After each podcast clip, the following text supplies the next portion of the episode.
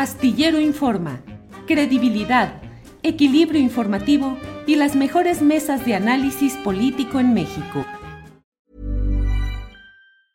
Hiring for your small business? If you're not looking for professionals on LinkedIn, you're looking in the wrong place. That's like looking for your car keys in a fish tank.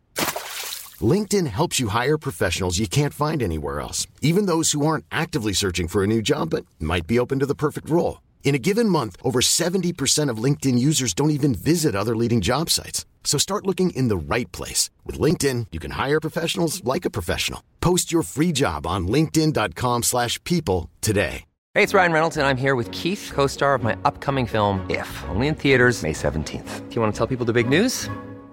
All right, I'll do it. Sign up now and you'll get unlimited for $15 a month in six months of Paramount Plus Essential Plan on us. Mintmobile.com slash switch. Upfront payment of $45 equivalent to $15 per month. Unlimited over 40 gigabytes per month. Face lower speeds. Videos at 480p. Active Mint customers by 531.24 get six months of Paramount Plus Essential Plan. Auto renews after six months. Offer ends May 31st, 2024. Separate Paramount Plus registration required. Terms and conditions apply if rated PG.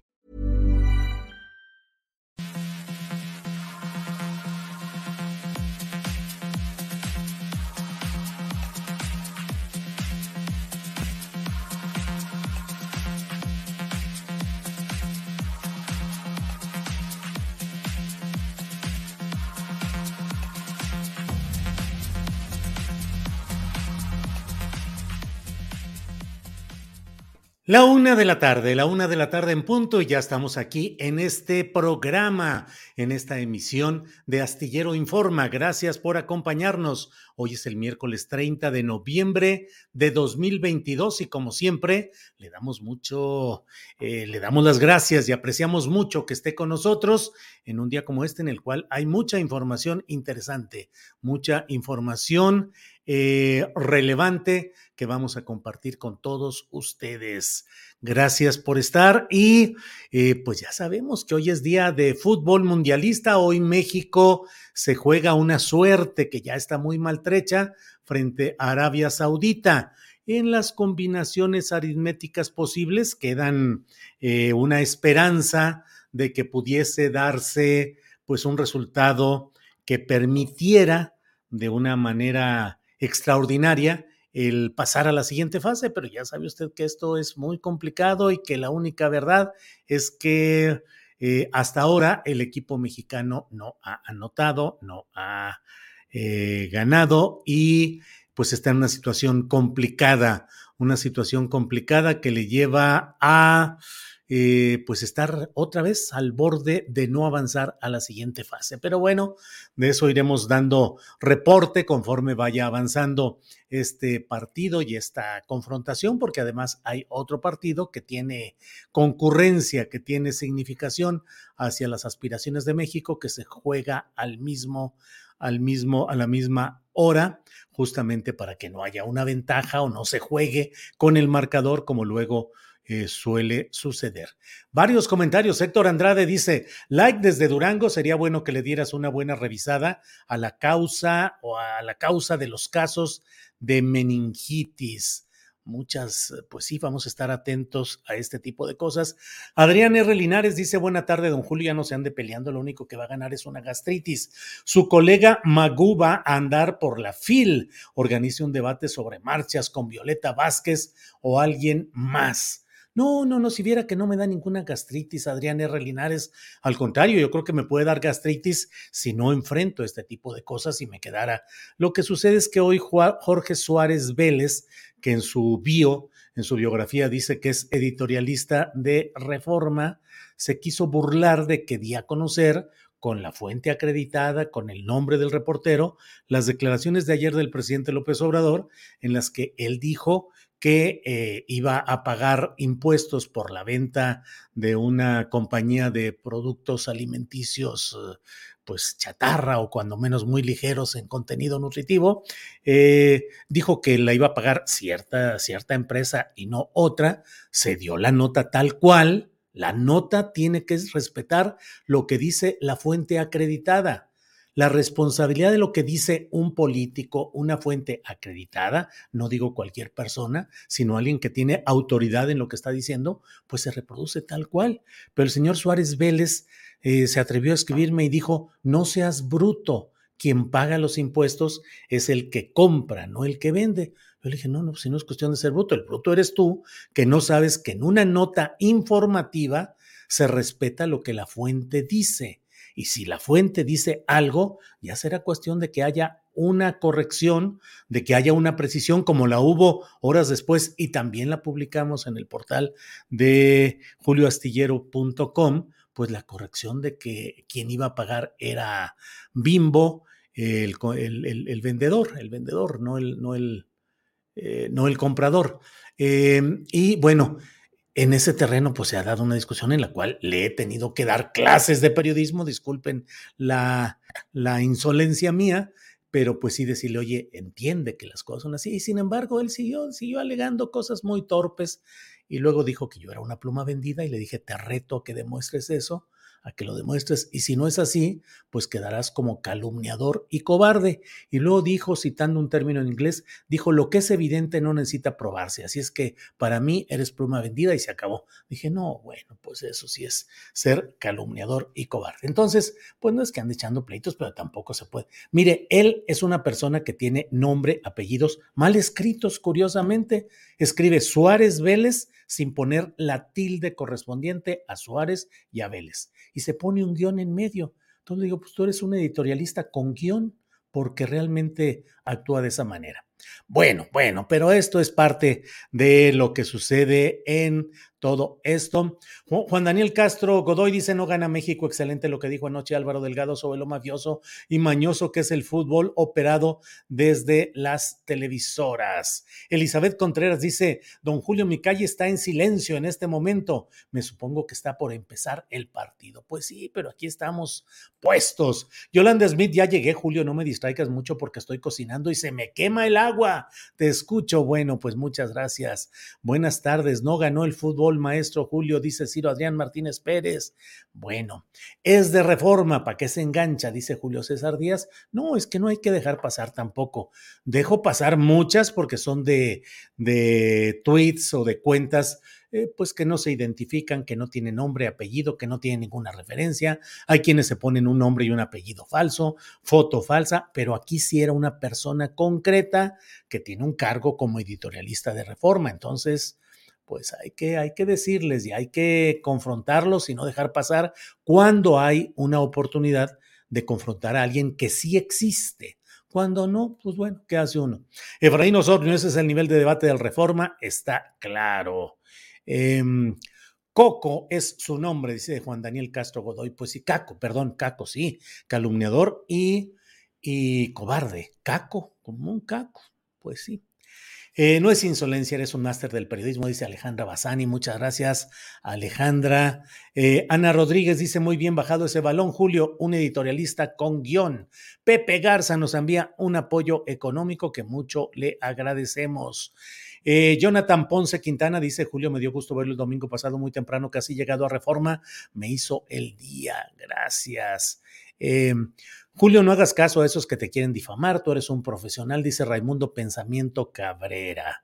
Em, eh, Julio César Díaz dice, ya me mencionó Astillero, ya puede perder la selección 4-0, ya me hizo la tarde, híjole. Bea Díaz dice, Julio, te saludamos en la marcha, qué gusto, te queremos y estimamos igualmente. Gracias. Alicia Molina dice, prefiero oírte a ti, Julio, en lugar de idiotizarme con el fútbol. Saludos desde Morelia, Michoacán. Bueno, em, muy bien, don Julio, dice Catalina Contreras, no es cuestión de pelear, aclarar y poner a la persona en su lugar.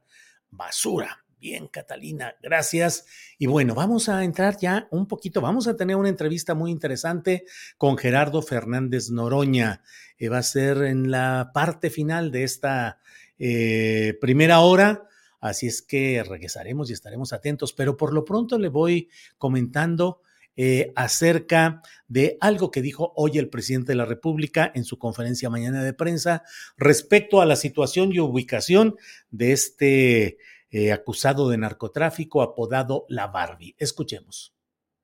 Miren esto que está pasando en Estados Unidos. Está raro con este señor Villarreal, que alguien da a conocer que ya no está en el registro de los presos y queremos saber dónde está y se ha hecho la consulta y no hay precisión sobre el tema. Vamos a seguir pidiendo que nos informen. Se han dado casos en donde incluso se llevan a cabo extradiciones, eh, también con condenas de muchos años, y allá hacen arreglos y ya no este, regresan, los liberan. No tiene por qué salir, porque la condena es eh, a muchos años. Pero ahora ya Solamente que haya un acuerdo. Ah, si se dé el acuerdo de todas maneras, nosotros tendríamos que actuar si hay denuncias en México. Esto es lo que ha dicho el presidente López Obrador y sobre el tema vamos a hablar en unos eh, seis minutos con Francisco Cruz, periodista y escritor. Usted lo conoce, un hombre conocedor de estos y otros muchos temas, un hombre de una gran claridad expositiva y de mucha valía y valentía en sus exposiciones. En unos cinco o seis minutos estaremos con Francisco Cruz. Por lo pronto le voy adelantando también parte de lo que dijo hoy el presidente de la República en la conferencia mañanera de prensa, donde dijo que está analizando si ratifica a Gerardo Esquivel como subgobernador del Banco de México. Escuchemos. No. ¿Sí sería alguien que Hay ya trabaja este en el banco? tiempo porque termina el periodo hasta finales de diciembre. El nuevo representante, hombre o mujer, eh, iniciaría el primero de enero. Ya tenemos tiempo. ¿Tiene una idea de más o menos en cuál momento podría anunciar? Pues un, unos 10 días, 15. ¿Sí está decidido que Gerardo Esquivel no va a continuar o todavía podría continuar? No sabemos porque el que está tratando esto es, eh, repito, el secretario de Hacienda. Ok. Rogelio. Bueno, pues así están las cosas. Ya se verá qué pasa con la suerte de Gerardo Esquivel, un economista muy reconocido que estuvo, fue primero subsecretario de Hacienda, luego pasó a ser subgobernador del Banco de México. Y bueno, pues algo pasa, pero lo enviaron a pelear casi sin armas por la eh, presidencia del Banco Interamericano de Desarrollo, donde resultó derrotado, ganó el candidato de Brasil y bueno, ahora de regreso, Gerardo Esquivel. Eh, podría regresar a la subgubernatura del Banco de México, pero él ha dicho que si no regresa ahí, se regresará a su cubículo de investigador universitario. Bueno, déjeme hacerle una invitación. Hoy a las 5 de la tarde, ya en un ratito más, voy a estar en la Feria Internacional del Libro de Guadalajara. Voy a presentar esta gran, esta enorme novela de Jimena Santaolalla, que se llama A veces despierto temblando. Es una historia de la degradación del ser humano en ah, el ejercicio de los grupos de represión gubernamental de Guatemala, conocidos como los caibiles. Es una historia humana, profunda, reflexiva, de cómo es la vida y cómo van reclutando a estas personas hasta convertirlas en máquinas de matar, de reprimir, insensibles, y su vida, sus entretenimientos, sus amores también, sus escondites, em, a veces despierto temblando. La leí, la estoy releyendo y es una gran novela de eh, la escritora, fue su primera eh, novela, Jimena Santaolalla.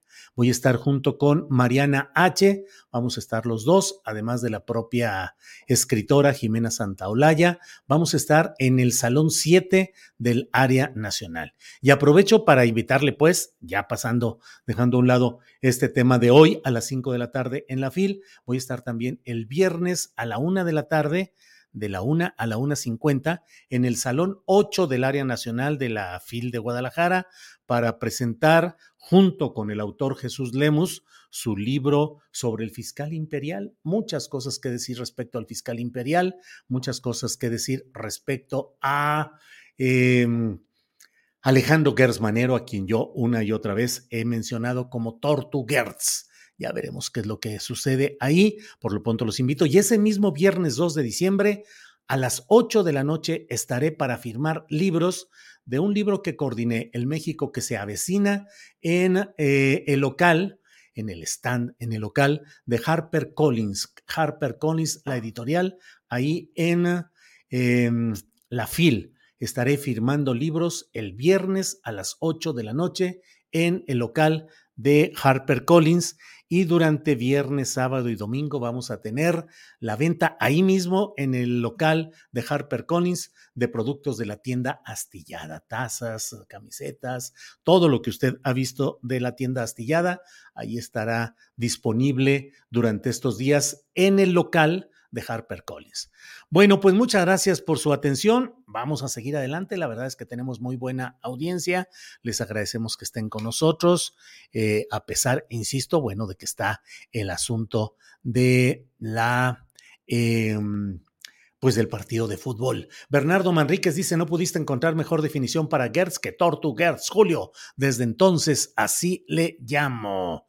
Bueno, Francisco Sánchez, ¿vas a ir a ese evento de ultraderechosos? Pregunta, sí, pues claro que voy a ir. Digo, yo voy a donde puedo decir, presentar y actuar, eh, incidir en lo que se puede. Así es que me invitó a Jimena Santaolalla, me invitó Jesús Lemos, voy a estar ahí, voy a estar también en el local de Harper Collins. Bueno, es, es, la una de la tarde con 15 minutos, la una de la tarde con 15 minutos, y déjeme decirle que está con nosotros Francisco Cruz periodista y escritor. Francisco, buenas tardes. Julio, ¿cómo estás? Pues tiene razón, mira, está justamente jugando México desde hace 15 minutos. Ya te vi así con un, ojo al gato futbolero y, otro, al garabato noticioso. Pero bueno, pues así estamos. Y tú lo sabes, Francisco, que finalmente, pues nuestros programas tienen que seguir. El show tiene que continuar, no hay de otra. Claro, claro. Francisco, el tema eh, de estas horas es eh, el delincuente apodado La Barbie, que ahora, eh, a 12 años de su detención, pues se ha reportado que ya no está en las listas oficiales de quienes están en prisiones en Estados Unidos, entre versiones de que estaría encaminándose a ser testigo protegido, a estar declarando en otras instancias. El propio gobierno mexicano ha pedido saber qué es lo que sucede. ¿Cómo ves este tema de la Barbie y sus nuevos sus nuevas tareas o en qué andará Francisco Cruz? Mira, Julio, primero qué generoso fuiste delincuente. No, la verdad es que es un criminal asesino, es uno de los sicarios más, uh, más salvajes que hemos tenido. Sí, está documentada toda su participación en matanzas, en ajusticiamientos, pero sí tiene razón. Hay desde anteayer, hay una ola de especulaciones a la que nos hemos subido prácticamente todos. ¿A dónde está? Mira, es un proceso normal en Estados Unidos cuando hay un caso de esta naturaleza que no lo habíamos tenido. No habíamos tenido, habíamos tenido el caso del Chapo Guzmán, que no se puede comparar nunca con, el caso de, Genaro García Luna, que está ocho semanas, siete, casi ocho semanas a punto de, ahora sí dicen iniciar, salvo que recuerda que hoy este, se programó o se llamó para una audiencia de emergencia del caso García Luna, no sabemos qué va a pasar, pero en, el contexto de lo que pasó en los de, de, hace de anteayer, la noche de anteayer, este, ¿a dónde está la Barbie? Mira, es un procedimiento normal cuando hay un caso de esta naturaleza. Edgar Valdés Villarreal no es un testigo cualquiera y no es un preso cualquiera. Incluso es más importante que Joaquín el Chapo Guzmán. ¿Por qué? Porque hay, mira, evidencia suficiente que, que él tiene información para conectar no solo, no solo el caso García Luna con Felipe Calderón Hinojosa, no, sino que desde antes él participó en negociaciones con García Luna que pueden llevar hasta la administración de Vicente Fox Quesada. Es decir, si, si, si llegara a dar información que supongo que en este, en este momento es lo que está haciendo, lo desaparecen las mismas autoridades para platicar con él, para ver qué tiene que puede negociar. Recuerda, son 49 años de cárcel, yo digo 50 para redondearlo, pero en realidad son, son 49, apenas ha, cumplido 7. Entonces, y, la justicia de Estados Unidos así funciona, Julio. ¿Qué tiene para ofertar? Algo debe haberles dicho, algo debe haberles este, e, e, entregado para que de momento, y a ocho semanas de que inicie el juicio de García Luna, lo hayan sacado, que es Pues mira, yo los dos casos que veo fuertes es el enjuiciamiento a, la administración de Vicente Fox Quesada y el enjuiciamiento a, la administración de Felipe Calderón Hinojosa. ¿Por qué digo a, Vicente Fox Quesada? Mira, en 2005 había evidencia suficiente de que él participó en negociaciones para entregar en diversas ocasiones este, pagos por un millón de dólares a, a Genaro García Luna de los que Fox tenía conocimiento para que dejaran operar al cártel entonces de los hermanos Beltrán Leiva que, que encabezaba Arturo, ¿sí? Para que ese cártel pudiera controlar todas las plazas de la costa del Pacífico de, Acapulco, que es el puerto emblemático de este país, hacia abajo. Hacia arriba no, porque recuerda, estaba el, el cártel de Sinaloa.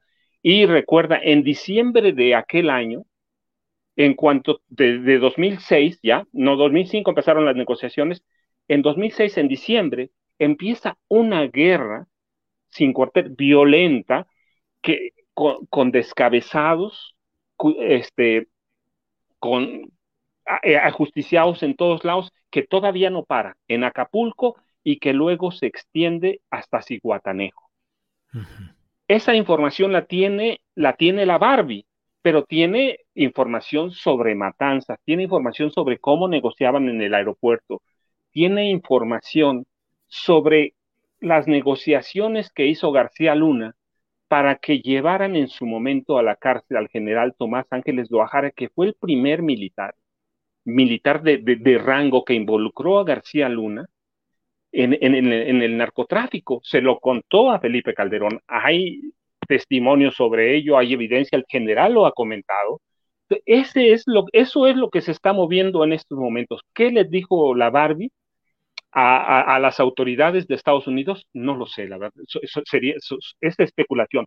Pero que tiene información y que quiere hablar, recuerda, él entre, entre 2008, 2010, él era informante de la DEA, había evidencia suficiente. Yo por ahí consulté en los documentos que publico en, García Luna, el Señor de la Muerte, él era informante de la DEA, era informante del FBI, al mismo tiempo que negociaba con Felipe Calderón Hinojosa, pero además, mira, lo que es bien importante también, la Barbie conoce, conoce a todo el equipo primero que venía desde el CISEN con Genaro García Luna, empezando por, por Cárdenas Palomino y por Ramón García Pequeño, Pequeño García. Entonces, ese es el caso que se está moviendo, esa es la especulación. Lo otro, pues es un poco el desconocimiento que, ¿por qué no lo tienen las autoridades carcelarias? Estamos a ocho semanas y parece, por lo menos hasta hoy, hasta este momento, parece que no se va a mover el caso. Sí. Francisco, eh, fíjate que... Mm, eh, me parece que este caso específico de lo que estamos viendo y viviendo con este personaje criminal eh, llamado, apodado la Barbie, eh, nos muestra esos pasajes exagerados tal vez en las series de televisión o de Netflix en las cuales se muestran a veces las relaciones entre personajes de las agencias de Estados Unidos, en este caso eh, particularmente la DEA, con los propios criminales. Y luego hay estudiosos del tema como Osvaldo Zavala, con su libro Los cárteles no existen, que dicen todo esto de los cárteles y la narrativa y todo lo que ponen y todo lo que hacen, no deja de estar eh, manejado por el interés superior de las, eh, eh, de las propias agencias, en este caso de la DEA, de intereses de Estados Unidos, que manejan las políticas antidrogas como una forma de control de las naciones y de injerencia. Y el caso de la Barbie parece mostrar mucha claridad en esa relación DEA, eh, operación criminal en los cárteles y finalmente servicios a agencias de Estados Unidos, Francisco. No, claro, pero mira, eso es cierto, lo controlan ellos. No tenemos solo el caso de la Barbie. Recuerda, aquí tuvimos el caso de, de, de, de este, de el negro, Arturo el Negro Durazo Moreno. Ellos lo premiaron, ellos lo hicieron también policía, ellos lo llevaron por ahí y ellos estaban, eh, estaban al tanto de todo lo que hacía, de Nazar Aro, ¿sí? de Guillermo González Calderón, pero Eso es una cosa. Lo otro es que ciertamente también hay organizaciones locales o nacionales, como queramos llamarles, que, que se dedican a controlar cierta zona y, que, y, que existen, que están ahí, que están documentadas. Entonces, hay control de, de, las agencias de Estados Unidos, pues mira, es histórico. Es histórico, tan histórico como el espionaje, ¿sí? Ellos están atrás de muchos criminales, los infiltran, controlan, han controlado, recuerda, el tráfico de armas. ¿Sí? Desde México hacia la contra, recuerdas, a Nicaragua.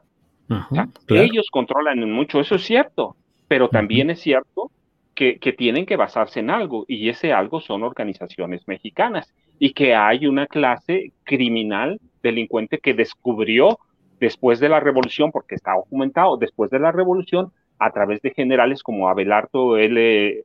Abelardo L. Rodríguez, cómo manejar la mafia, cómo manejarla a nivel local, de tal forma que, se convierten en los grandes capos. Este, el, el, coronel Carlos y Serrano en el, en el gobierno de Miguel Alemán Valdés, que controlaba desde el Senado el narcotráfico con apoyo de los Estados Unidos.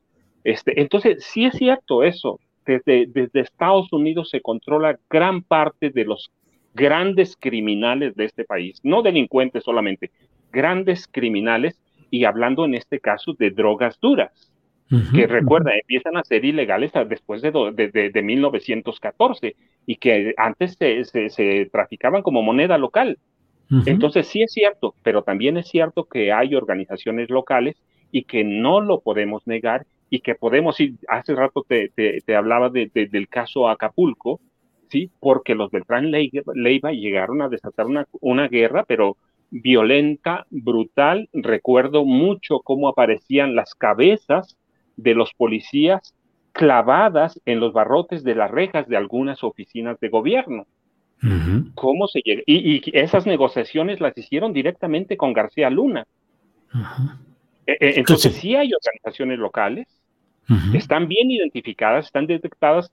Agarrarlas es otra cosa porque ciertamente también cuentan con la complicidad de Estados Unidos, pero en este caso todavía es más grave, mira, porque involucra la eventual complicidad de personajes que no son de primer nivel, sino que es el presidente de la República, que en el caso de Calderón, y el presidente de la República en el caso de Vicente Fox, que no se le menciona tanto, pero recuerda, él, él le dio, le entregó todo el poder a Genaro García Luna, incluso le creó la en 2001, le creó la Agencia Federal de Investigaciones para crear una nueva policía cuando ya Genaro García Luna venía formado como un criminal desde niño y, tenía, había tenido bandas de delincuentes, de criminales, de asalta, asalta residencias.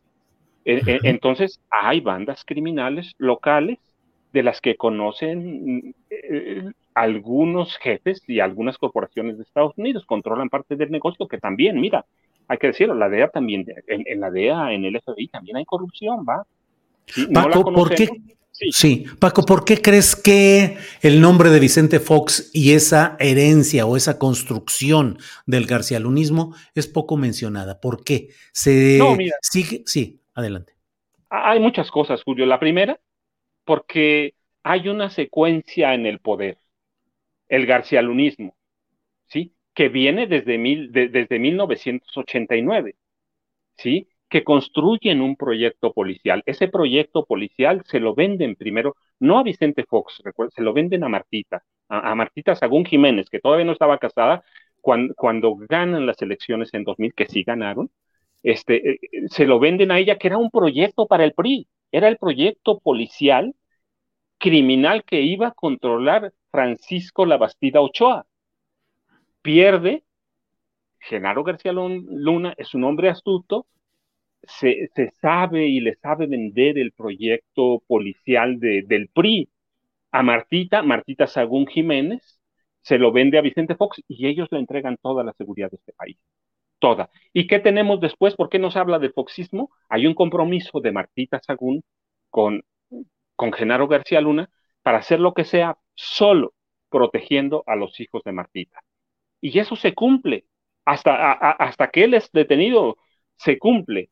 Y entonces el mismo García Lunismo pasa y vende ese proyecto a Felipe Calderón Hinojosa y le pone la AFI a todo su servicio. Entonces, ¿qué podía decir Felipe Calderón? Pero además, no solo eso, hay un fraude escandaloso y la AFI se pone al servicio de, Felipe Calderón como candidato presidencial.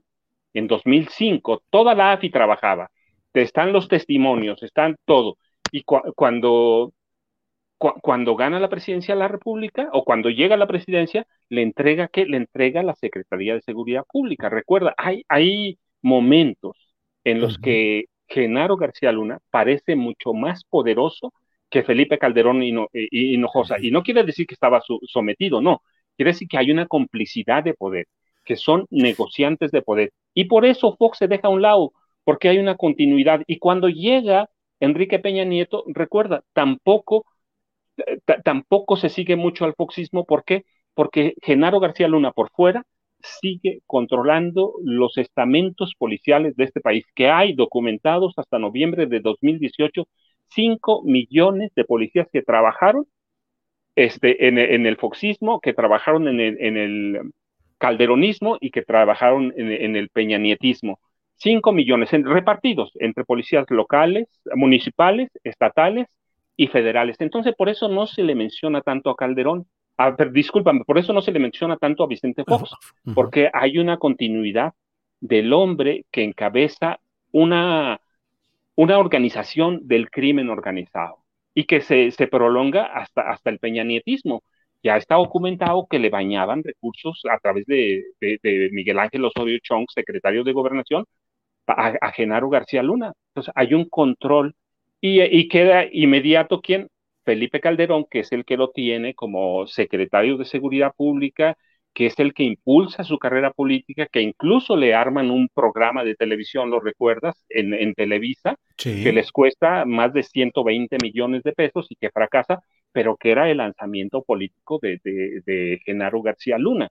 Entonces, por eso a Vicente Fox se le deja de, de lado, pero hay evidencia suficiente de que García Luna negociaba ya con los cárteles de la droga, en el foxismo con la anuencia de, Vicente Fox Quesada y, claro, de Martita Sagún, que recuerda, era un cogobierno.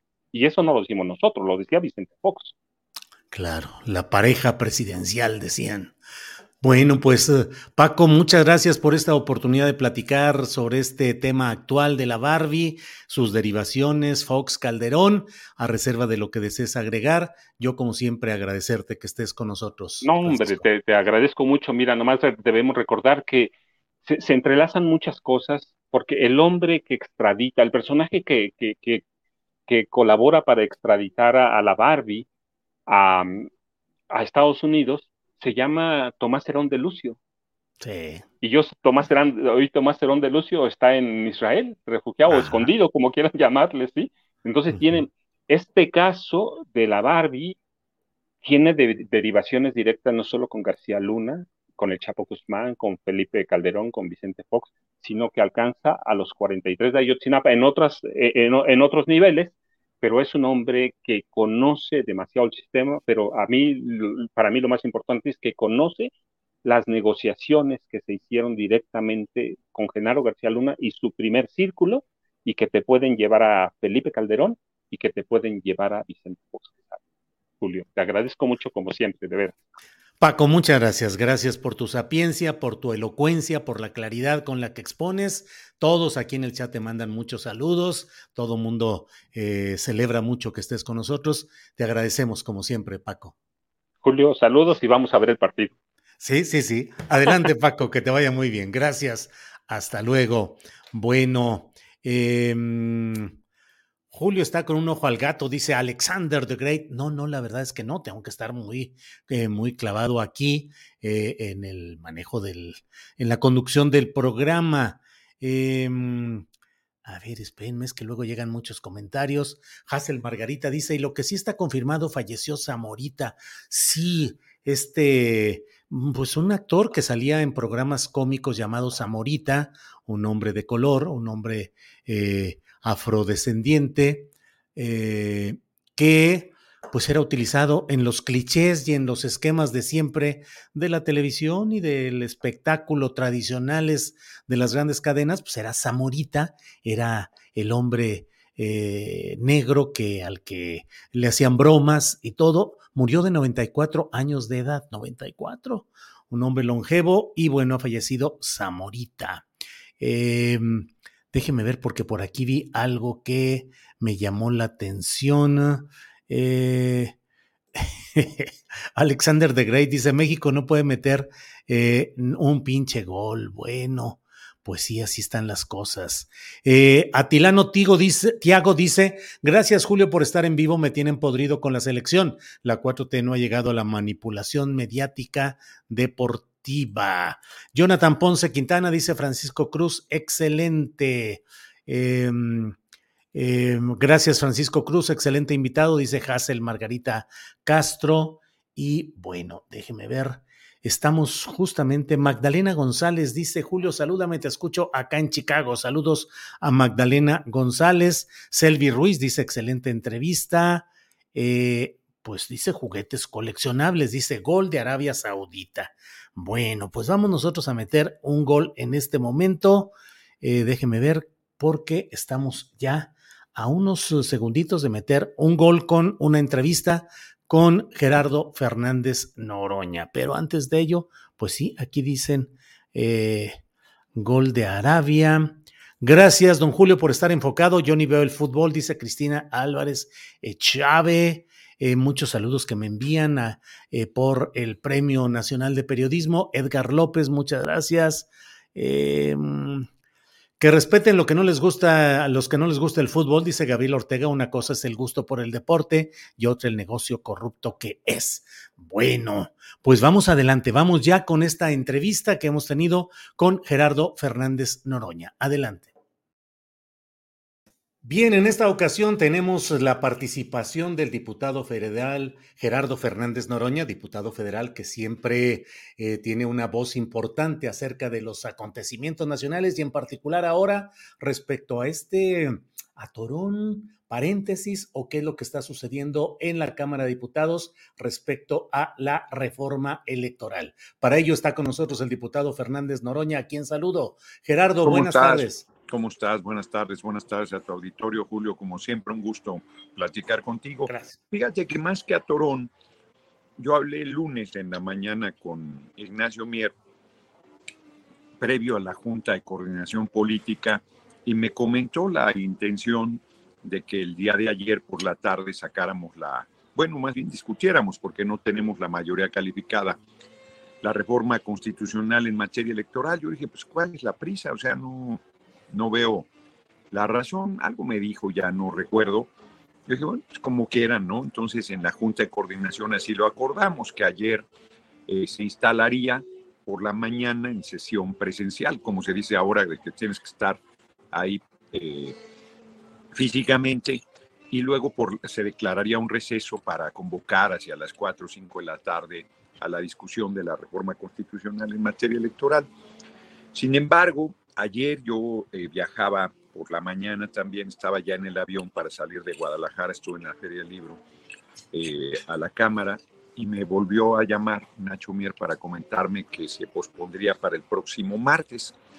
Yo dije, pues me parece mejor, francamente, o sea, yo nunca entendí la premura. Este, acabamos de tener una movilización extraordinaria el 27 de noviembre, estamos en los cuernos de la luna, a mí me parece, y la oposición iba a vender el que no alcancemos la mayoría calificada como una derrota de nuestro movimiento, lo cual es inexacto porque en realidad sí había acuerdos para una reforma constitucional en materia electoral, no de que se aprobara la reforma enviada por el compañero presidente, sino de que había coincidencias en una serie de temas que tenía que ver con el INE y con el Tribunal Electoral. No te hago la historia larga. Ayer hubo muchísimas mentiras, porque ni siquiera rumores, mentiras de que el PT estaba eh, con eh, muchas reservas y que por lo tanto habíamos pedido posponerlo. Es falso.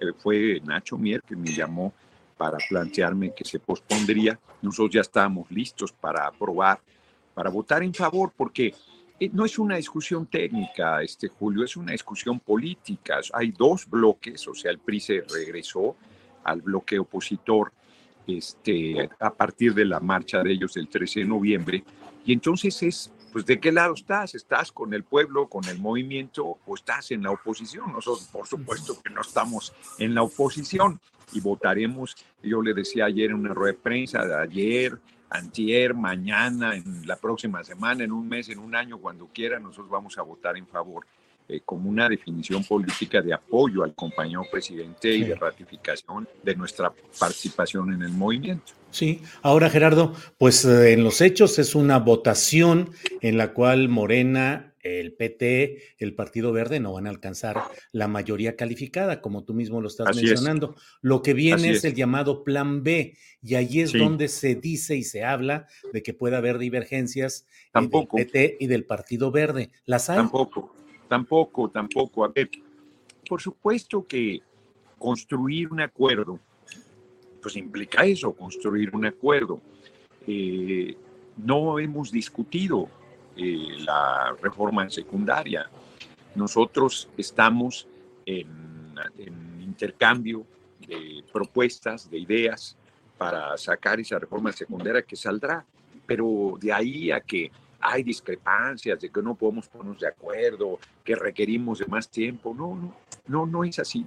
De verdad que no es así. O sea, no, no hay tal dificultad. ¿eh? Nosotros estamos, eh, yo eh, francamente creo que la valoración política de, reitero, la marcha del 27 fue, desde mi punto de vista, la marcha más grande que haya habido en la historia del país. el fenómeno es extraordinario, el respaldo, el amor del pueblo al compañero presidente a mí me parece que es indiscutible, inclusive fue temerario la manera en que se realizó la marcha, porque yo creo que sí hubo fallas de organización delicadas, que no debe sucedernos otra vez. Este, pero fue pues, contundente, o sea, eh, yo francamente creo que la oposición está en una situación muy difícil y, y que les diéramos esto de que vendan a días de nuestra movilización que nos están deteniendo porque no pasó la reforma constitucional en materia electoral, pues no, yo no le veía sentido, francamente. Entonces a mí me pareció bien la posposición. Oye, Gerardo, leí y vi eh, información acerca de la manera como eh, gente durante esta marcha encabezada por el presidente López Obrador eh, te aplaudió y corrió tu nombre eh, a lo largo de esa marcha, pero recuerdo que el presidente de la República había dicho en la colocación que pensaba que podrían tener los precandidatos de Morena. ¿Te mm. invitaron especialmente y te dieron algún lugar específico? No, fíjate que yo creo que hubo una desorganización terrible. Yo llegué, eh, a mí me habían dicho que yo iba a ir en el contingente de los diputados, no me adorno, pero pude ir ahí con el compañero presidente y te voy a decir la razón pues, dentro de la desorganización que hubo yo desde que llegué, pues no me pude detener ni un momento. O sea, era la pelotera y la bola, la gente muy bien, muy cálida, este, pero no había manera de detenerse porque te, obligaba a continuar. No había un espacio para los diputados. Entonces vi a Dan Augusto, nos saludamos, me, le di un abrazo, yo le tengo estima, es, es recíproca, pues, ¿no? nos tenemos estima. Y, este, y me empezaron a echar porras de Noroña, presidente. Entonces yo me sentí incómodo pues, porque le tengo estima, hombre. Entonces dije, no, no, me salí. Los hubiera no existe, pero si yo me hubiese quedado ahí, pues hubiera estado junto con el compañero presidente, ¿no? Porque después llegó ahí. Este, saludé a Marcelo. Este, y yo hice, ahora sí que yo hice mi propia eh, descubierta solito, mi propia marcha solito, y me fue a toda madre, la verdad. Y quienes se quedaron ahí con él, pues este, yo creo que no, yo creo que al que le fue mejor es a mí, porque además, bueno, pues el compañero presidente, pues es el, es el rey sol, cabrón, pues ese eclipsa a todo mundo, ¿no?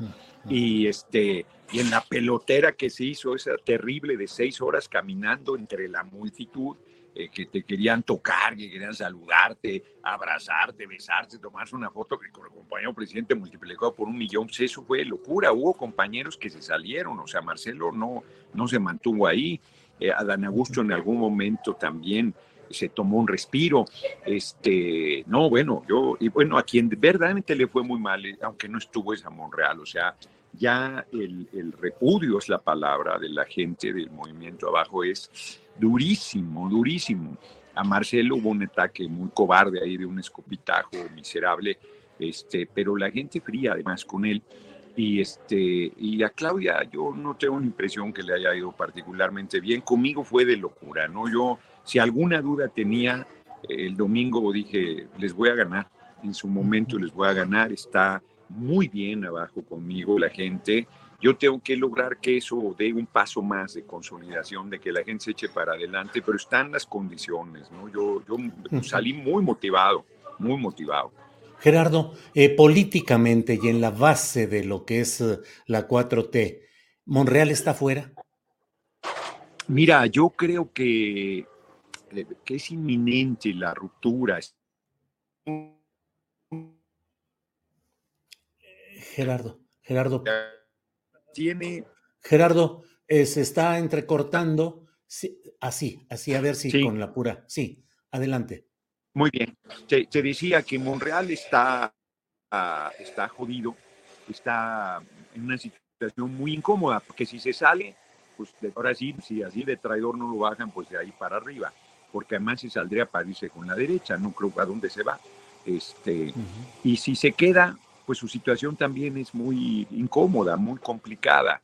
Entonces yo, yo veo muy difícil la situación, pero creo que sí es inminente la, la ruptura. Ahora, hay quien celebra esto y la verdad es que toda ruptura pues tiene implicaciones y yo creo que a nosotros eh, de las implicaciones que tienes que por ejemplo pues ya va a ser muy difícil que aprobemos cosas en el Senado.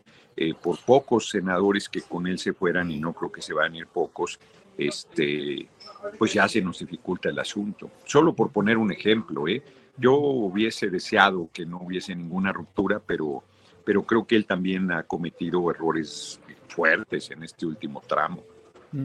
Gerardo, eh, la demostración de apego, de apoyo eh, del, pues de la colectividad que apoya la cuarta transformación en torno al presidente López Obrador, su, eh, el arrojarse a las masas, el dar esa demostración pues de, de contacto directo con la gente, le da una mayor concentración de poder y por tanto el capital político de la voz de López Obrador será definitorio en la candidatura para el 24 del flanco de la izquierda electoral? Es una paradoja, Julio, porque por un lado yo creo que el domingo vivió su momento políticamente más alto el compañero presidente. No quiere decir que no pueda vivir un momento más alto todavía. Yo creo que él va a terminar su mandato con un altísimo nivel de respaldo, de popularidad, de apoyo, de amor del pueblo, que se dice fácil, ya eso trasciende.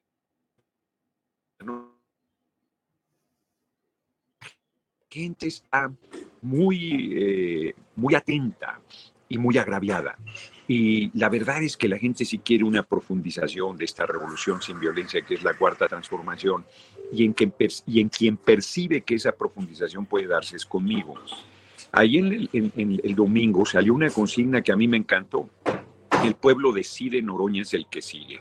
O sea, la gente sí puede al final ceder a, está claro los mensajes este, que el compañero presidente ha dado sobre a quién le gustaría que fuera quien lo relevara, pero también la gente está clara de que, insisto, el fenómeno que se dio conmigo pues dirán misa y podrán seguirme excluyendo de las encuestas, los medios nacionales y podrán seguir diciendo que yo no soy de Morena, podrán decir misa, pero yo soy el único que tengo boleto para la encuesta de Morena Pete Verde, para la gran final, y además el respaldo popular va en ascenso. El fenómeno que se dio conmigo ese domingo de verdad es extraordinario. Yo eh, seis horas y media guardando proporciones, o dicho de manera...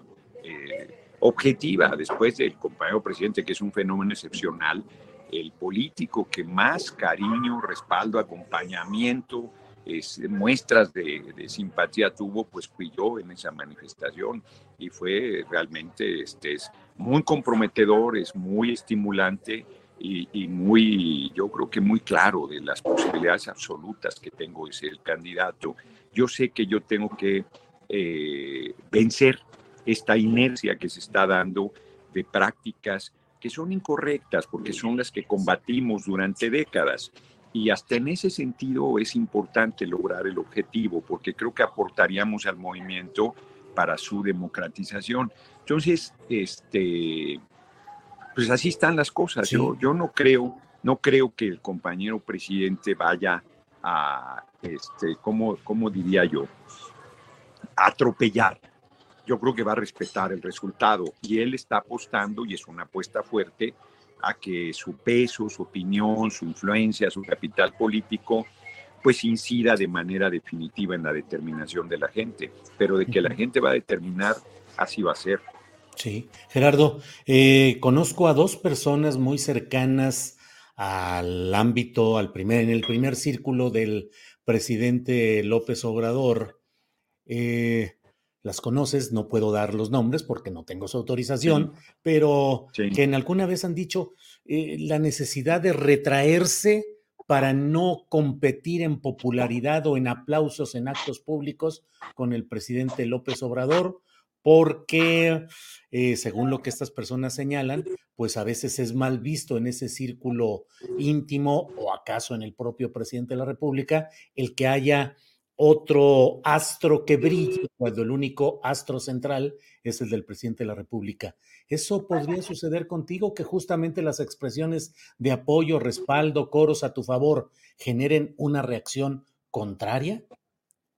No creo, fíjate, o sea, dice un refrán que las estrellas son celosas y, no hay duda que bajo ese, eh, esa forma, esa fórmula que, que usas para explicar, pues el compañero presidente es el astro rey. Yo lo dije, hombre, a ver si yo hubiese estado ahí con él en esa caminata, pues te eclipsa a todo mundo. O sea, él es, este, pues, él es el líder, es un fenómeno extraordinario. Las fotos que han salido son una maravilla, hombre. Es, es un hombre muy chingón, es un líder muy excepcional.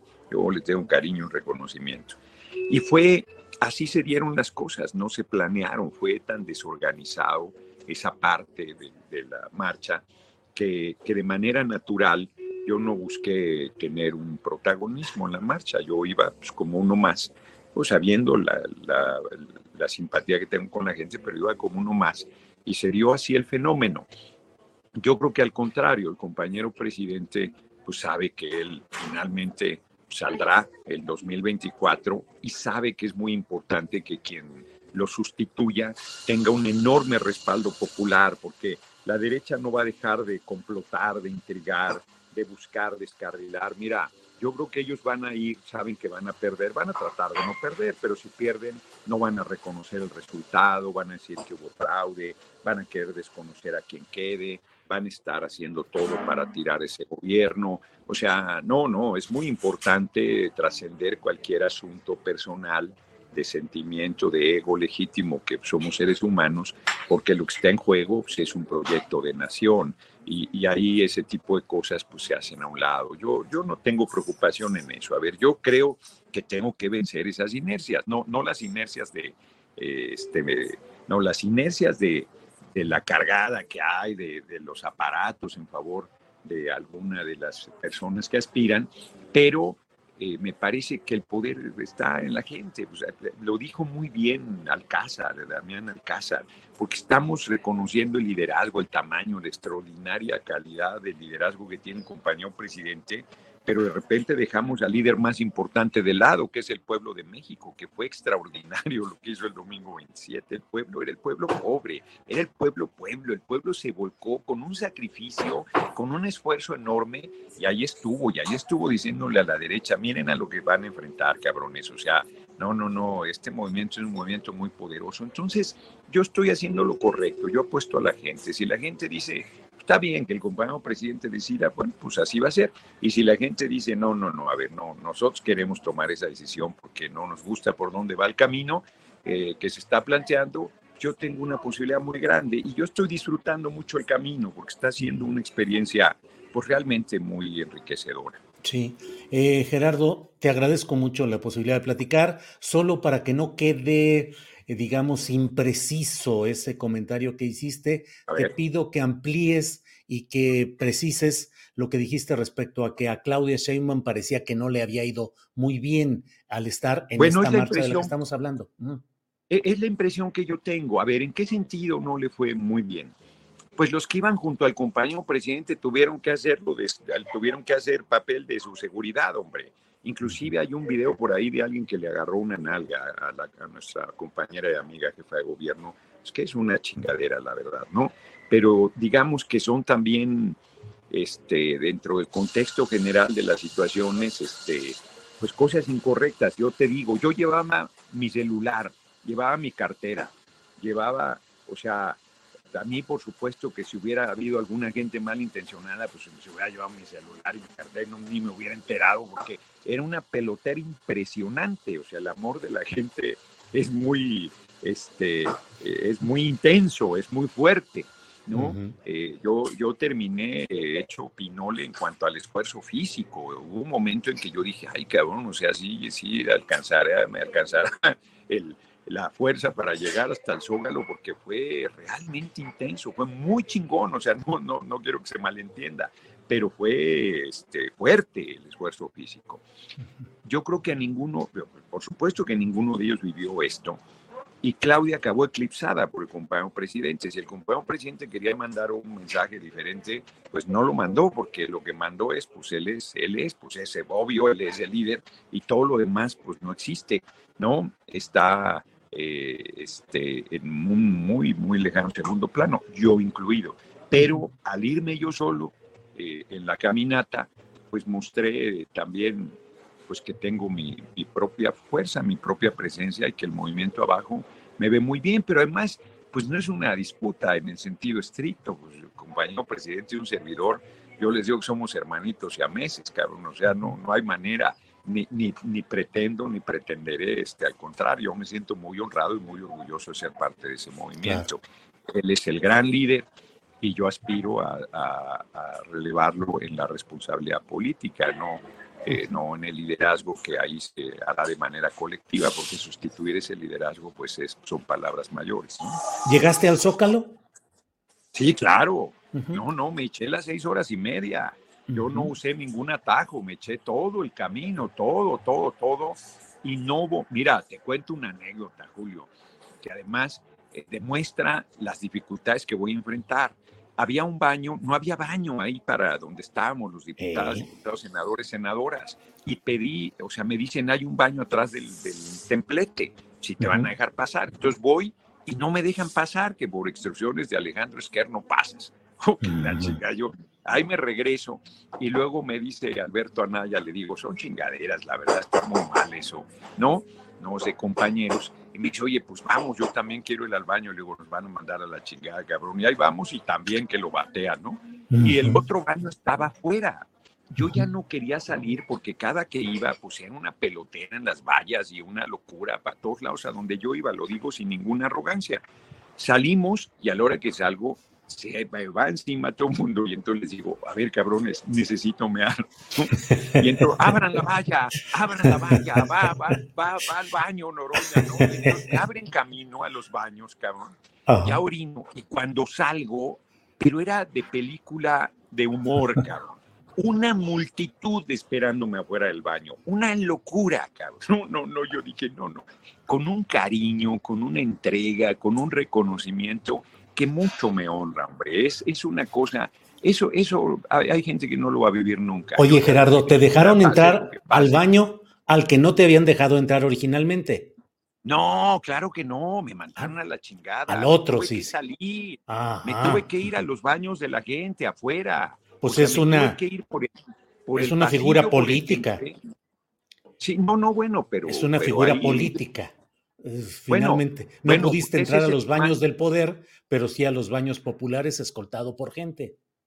Escoltado por el pueblo, esperado por el pueblo y retomado por el pueblo. Así es que yo estoy con el poder mayúsculo, que es el del ah. gran soberano, que es la gente, hombre. Eso es lo que me hace a mí mantener mi optimismo. No, cada vez que la gente, mira, eh, vale la pena esta última reflexión, porque se han burlado de mí lo que han querido, que estoy pendejo, que no tengo ninguna posibilidad, que no sé qué, que quién sé qué es más. Te, creo que te he comentado que sean de carpita en carpita crees que vas a ganar y yo les decía de carpita en carpita me los voy a chingar. Y este domingo quedó claro que lo que yo estoy haciendo es lo correcto que estarme acercando a la gente. Este sábado voy a una gira a Puebla, a la sierra, hombre, a lugares que no va nadie, ¿no? Y ahí voy a estar Y el domingo voy a la Feria del Libro, traes una presentación de cosas del Consejo Editorial bien importantes que tenemos. Tenemos unas publicaciones para presumir y este, cosas de la, biografía de Angela Davis, de Malcolm X, autobiografía, la de Asata Shakur, un libro que se llama Negro como yo, un libro sobre una rebelión del pueblo que se llama Bello como una presión en llamas de Julius Vandal, un libro bien eh, chingón de reflexión poderosa de la abolición del trabajo de Bob Black. O sea, ahí voy a estar el domingo. Mañana voy a la toma de protesta. Va a ser a las 5 de la tarde, a las 5 de la tarde en el Salón 6 creo que es, ahí en Guadalajara y este, mañana voy a la toma de protesta de Salomón Jara, este, ando en chinga, ando en chinga y voy a seguir. ¿eh? El, próximo año voy a ir a las capitales, todas, me las voy a echar, los 100 principales ciudades, eh, la mayor parte que pueda de los 300 cabeceras distritales. Entonces ahí voy, ahí voy yendo a universidades, a ejidos, a pueblos, a barrios, a todos lados. Y les voy a ganar, les voy a ganar. Bueno, Gerardo, pues muchas gracias por esta plática que estamos eh, con cierta frecuencia hacemos para ir haciendo una especie de corte de caja de cómo va tu trabajo y cómo van tus actividades. Te agradezco siempre esta amabilidad. Al contrario, un abrazo y un abrazo al auditorio. Ahí estamos, Julio. Gracias, Gerardo. Hasta la próxima. Hasta luego.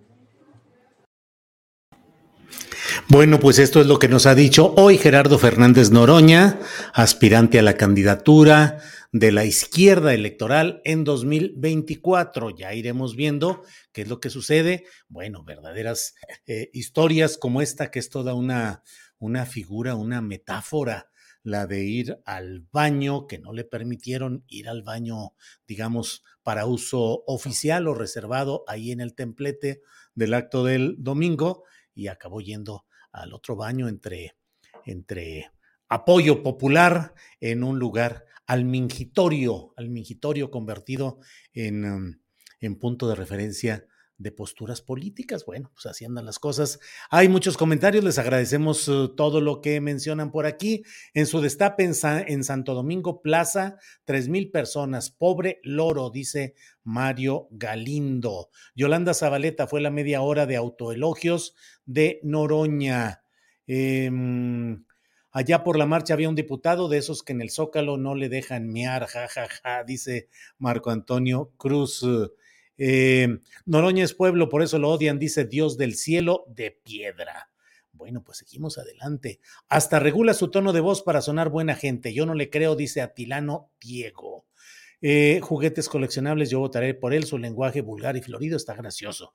Juguetes coleccionables, creo que usted fue quien planteó que ya había anotado gol México y no es cierto. Eh, espero no equivocarme, pero algo así. Le dijo J. Pablo K. Excelente entrevista, Julio. Muchas gracias. Eh, fantástico, Julio, dar voz a todas las partes. Bueno, muchas gracias. Son las dos de la tarde con un minuto, dos de la tarde con un minuto. ¿Y qué le parece si ya entramos a nuestra mesa de periodismo. Así es que saludo con el gusto de siempre a Juan Becerra Acosta, que ya está ahí. Juan, buenas tardes. ¿Qué pasó, Julio? ¿Cómo estás? Abrazo. Aquí, pues, este, tarde futbolera, con temas de más profundidad. Eso es lo que decimos. Así es, Juan, gracias. Eh. Aquí sí hay goles. Aquí sí hay goles. Arturo Cano, buenas tardes. ¿Qué tal? Buenas tardes, Julio, Juan, ¿cómo estás? ¿Cómo va el partido? 0-0 hasta donde entiendo. 0-0 todavía. Bueno, eh, Juan Becerra Costa, ¿por qué la fascinación popular por el fútbol? ¿Por su belleza en cuanto a deporte, es decir, por la simpleza con la que cualquiera lo puede practicar, un baloncito y una pared y te la puedes pasar las horas ahí peloteando y cotorreando?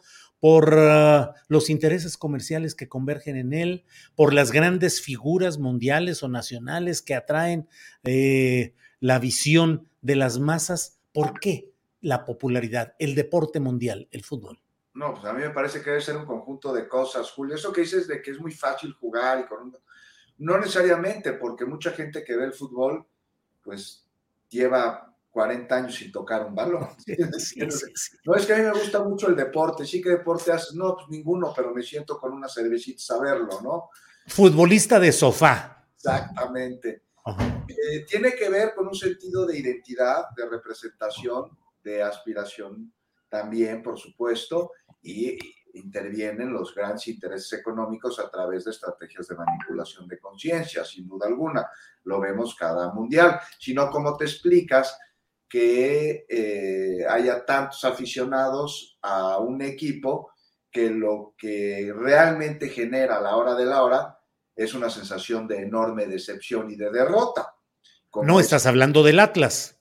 No, estoy hablando del, de la selección nacional. No, el Atlas acaba de ser campeón hace no mucho. Pues sí, pero después de 70 años de no serlo. Así, es. El Cruz Azul, ¿qué me dices? Yo le voy al Cruz Azul, imagínate. Aunque gane. Aunque entonces, gane. Aquí lo hemos tomado como una bandera en México, este, en donde, pues no importa qué equipo le vayas, realmente la selección es tu, tu equipo y te olvidas de que si los jugadores pertenecen a la Chivas, al Atlas, al América o al Cruz Azul cuando están en la cancha, porque como, como persona te traspasas, los conviertes en algo absolutamente tuyo. por eso es muy ingenioso el eslogan que le pusieron, el de mi selección, porque van directamente a parte del imaginario, la representación de significados que hacemos con este equipo, porque lo hacemos nuestro. Es mi país, es mi patria, es mi bandera y es mi selección. Y trasciende al fútbol. Es una manera en la que encontramos de representar ante el mundo lo que creemos que somos a través del fútbol. Y por eso ves tantas muestras de identidad en los mundiales de aquellas personas que se pueden pagar este viaje o que no pueden e incluso empeñan absolutamente todo lo que tienen para irse a seguir a la selección nacional, a pesar de que en el fondo saben que no pasará ahí de una cantidad de partidos y que tampoco dará fútbol y que tampoco dará espectáculo, pero eso no importa, eso pasa un segundo término, porque pues, así lo aceptamos, porque es aceptarnos a nosotros mismos. Por eso tiene tanto éxito en México el fútbol. Y en otros países, pues sí es el deporte nacional en el que sí todo el mundo lo juega, como por ejemplo en Brasil, ¿no? Que tienes allá los reclutadores de fútbol extranjeros, pues yendo casi casi a las salas de parto en Río de Janeiro, para ya fichar a los jugadores, este, ¿no? perdemos nada por volumen. No sé tú cómo lo veas, Julio, tú eres aficionado. Tú, Arturo, ¿a quién le vas?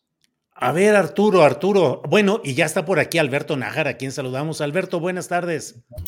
Hola, ¿qué tal, Julio? Buenas tardes. Un, un saludo a ti, a Juan, a Arturo, a la audiencia y, por supuesto, a Adriana. Muy bien, Alberto. Arturo Cano, eh, ¿cómo ves el tema del fútbol, el apasionamiento? Luego hay segmentos intelectuales que dicen es eh, el opio del pueblo, es la enajenación absoluta, se le usa para distraer, para disolver la atención sobre temas muy importantes. ¿Qué opinas, Arturo? Pues eh, yo creo que más allá del, del gran negocio que significa y del control por, por grupos económicos de este gran espectáculo, lo que tenemos también es un, juego que tiene unas raíces en la gente y que es compartido en muchas, muchas partes del mundo. Recuerdo que hace unos meses hice una nota eh, sobre el campo de refugiados más grande del mundo, que es el, campo Kutupalong en Bangladesh. Este, se calcula que viven ahí alrededor de 800 mil personas, eh, ah. desplazadas de conflictos este, de carácter étnico de Myanmar y de otros lugares. Y ahí encontré, cuando estuve buscando información sobre este campo de, refugiados, que es el más grande del mundo, encontré un documental bellísimo porque está construido con las miradas y las voces de los propios refugiados. Es un lugar donde, ya se imaginarán ustedes, padecen condiciones de vida terriblemente eh, complicadas, este, no hay a, a veces alimentos, hay muchas dificultades para el agua, para la sanidad, en fin. Y, este documental que está narrado a partir de las miradas de los propios eh, refugiados, comienza con una escena donde un grupo de niños juega en medio de la lluvia y literalmente revolcados en el lodo. Y es la única felicidad que pueden tener en ese lugar eh, donde pues uno diría que no hay ninguna esperanza, no hay ningún horizonte de vida, nada por el estilo y ver a, los niños ahí jugando en ese documental que es muy bello. Voy a buscar el nombre y se los, se los paso el nombre del, del documental que se puede ver ahí en, en la página de, de, ACNUR, me parece, ¿no? Del, del, Comisionado de Naciones Unidas para, para Refugiados. Entonces yo creo que es un, un, fenómeno este, este juego que va mucho más allá de la, de la tragedia del actual mundial en, en Qatar y las 6.500 muertes de refugiados que trabajaron en la acelerada construcción de los estadios y también incluso de las eh, de este espacio muy curioso que se ha dado para la protesta en, en, el mundial, ¿no? Estaba mirando hace eh, unas horas eh, una recopilación de protestas relacionadas con, con, el, con el apoyo al pueblo palestino. Este, una, una, colección de videos donde aparecen ciudadanos de distintos países de la región rechazando dar entrevistas a los medios israelíes, este, o donde otros sacan banderas de Palestina o gritan eh, libertad a Palestina, en fin. Pues yo creo que todo eso, todos los males de, del mundo y, todas las maravillas atraviesan este, este espectáculo que para muchos resulta fascinante. Bien, Arturo. Alberto Nájar, ¿qué decir sobre la fascinación mundial sobre el fútbol, sus intereses comerciales, eh, la manipulación política, eh, pues en horas como estas en las cuales nosotros mismos estamos aquí compitiendo con información y análisis, con la hora en la que mucha gente está eh, pues legítimamente clavada con estar viendo qué sucede con la selección nacional. Alberto, ¿qué opinas? Ryan Reynolds here from Mint Mobile. With the price of just about everything going up during inflation, we thought we'd bring our down. So to help us, we brought in a reverse auctioneer, which is apparently a thing. Mint Mobile unlimited premium wireless. Ready to get 30, 30, bit to get 30, bit to get 20, 20, 20, bit to get 20, 20, bit to get 15, 15, 15, 15 just 15 bucks a month. So, Give it a try at mintmobile.com/switch. slash $45 up front for 3 months plus taxes and fees. Promo for new customers for limited time. Unlimited more than 40 gigabytes per month slows. Full terms at mintmobile.com. Hiring for your small business? If you're not looking for professionals on LinkedIn, you're looking in the wrong place. That's like looking for your car keys in a fish tank. LinkedIn helps you hire professionals you can't find anywhere else, even those who aren't actively searching for a new job but might be open to the perfect role. In a given month, over 70% of LinkedIn users don't even visit other leading job sites. So start looking in the right place. With LinkedIn, you can hire professionals like a professional. Post your free job on linkedin.com slash people today. Mira, indudablemente que es un deporte que le gusta a muchísimas personas, a millones y millones de personas en el mundo occidental, por lo menos, o en el planeta, pues para no ponerle, para no dividirlo solamente en una parte del planeta Tierra. Em, es evidentemente que a muchas personas les, apasiona por, la, por, lo que significa este deporte. Em, y pues justamente de eso se han aprovechado las cadenas comerciales eh, de los medios de comunicación justo porque han encontrado ahí un filón económico bastante nutritivo y lo han utilizado para su propio beneficio y han manipulado la, eh, aspiración o el, hobby, la afición de millones de personas, simple y sencillamente pues para, para, ganar más, más recursos. También ha sido motivo el fútbol de una disputa eh, política en algunos momentos, en fin, todo lo que tenga que ver con, con aficiones de, de los seres humanos siempre se le encuentra una, una forma de, sacarle provecho. Yo personalmente no soy así como un aficionado de, fútbol, eso no significa que, no sepa de qué va. Pues sí, como alguna vez incluso intenté jugar cuando era niño. Eh, yo iba a los estadios no necesariamente a, ver un partido de, de, fútbol, sino pues a ver a la gente, a ver cómo reaccionaban. Y me parece muy lamentable la forma como se ha construido en el caso de la selección mexicana, pues un gran, gran negocio, una, un, imaginario y una manipulación brutal de, muchísimas, muchísimas personas, eh, justamente con ese propósito de obtener nada más, nada más, nada más el rating. Eh, me parece que es una, algo que debería ser muy, muy cuestionado, eh, no solamente por el hecho de la manipulación en sí, el, el, pretender, el, vamos, el quitarle la capacidad de reflexión y análisis a un tema como es el, el, fútbol y someterlo simplemente al espectáculo, sino también porque en el mundo de ese, de ese deporte también existen un montonal de historias muy truculentas que de pronto se pierden nada más por el puro negocio. Hay que recordar, por ejemplo, que famoso ese, no sé si sigue existiendo esa cosa de, la venta de jugadores, el famoso draft, creo que se, que se llegó a llamar, pues es un mercado de esclavos, simple y sencillamente las condiciones laborales de los jugadores son desastrosas, la manipulación de los jóvenes y la forma como se echan a perder muchísimos talentos también está pues a la orden al orden del día, sin contar, pues por supuesto, con todo lo que implica la comercialización de, de, cantidad de, de, productos chatarra que van en contra directamente de la salud que se supone que deben tener los jugadores de, de un deporte como es, como es el fútbol. Yo la, la, verdad, pero bueno, pues es, una, es la realidad de nuestro país y de otros países. La afición va a seguir pues muy, muy metida en, esta, en este tema. Difícilmente van a protestar porque inclusive ya se creó como una costumbre de escuchar o ver los partidos de fútbol en la televisión y escuchar los berridos de los, de los comentaristas y las tonterías y a veces estupideces que, que dicen, además de los atentados al lenguaje, ¿no? Supongo que forma parte ya de algo cotidiano y va a ser muy difícil que, que exista una especie de alfabetización allí en, el, la forma correcta de ver a un deporte de masas que la verdad que es bastante noble. Lástima que está tan corrompido y tan pervertido, Julio.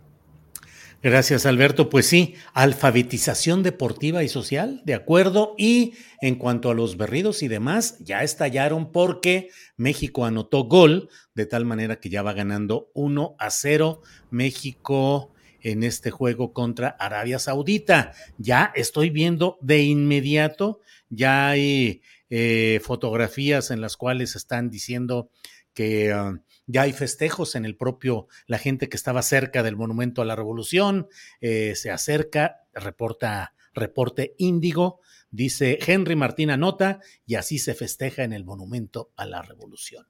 Bueno. Pero eh, ilústranos, Julio, antes de pasar a otra cosa, ¿qué necesitamos para pasar a la siguiente ronda? Porque ahí sí yo estoy totalmente perdido.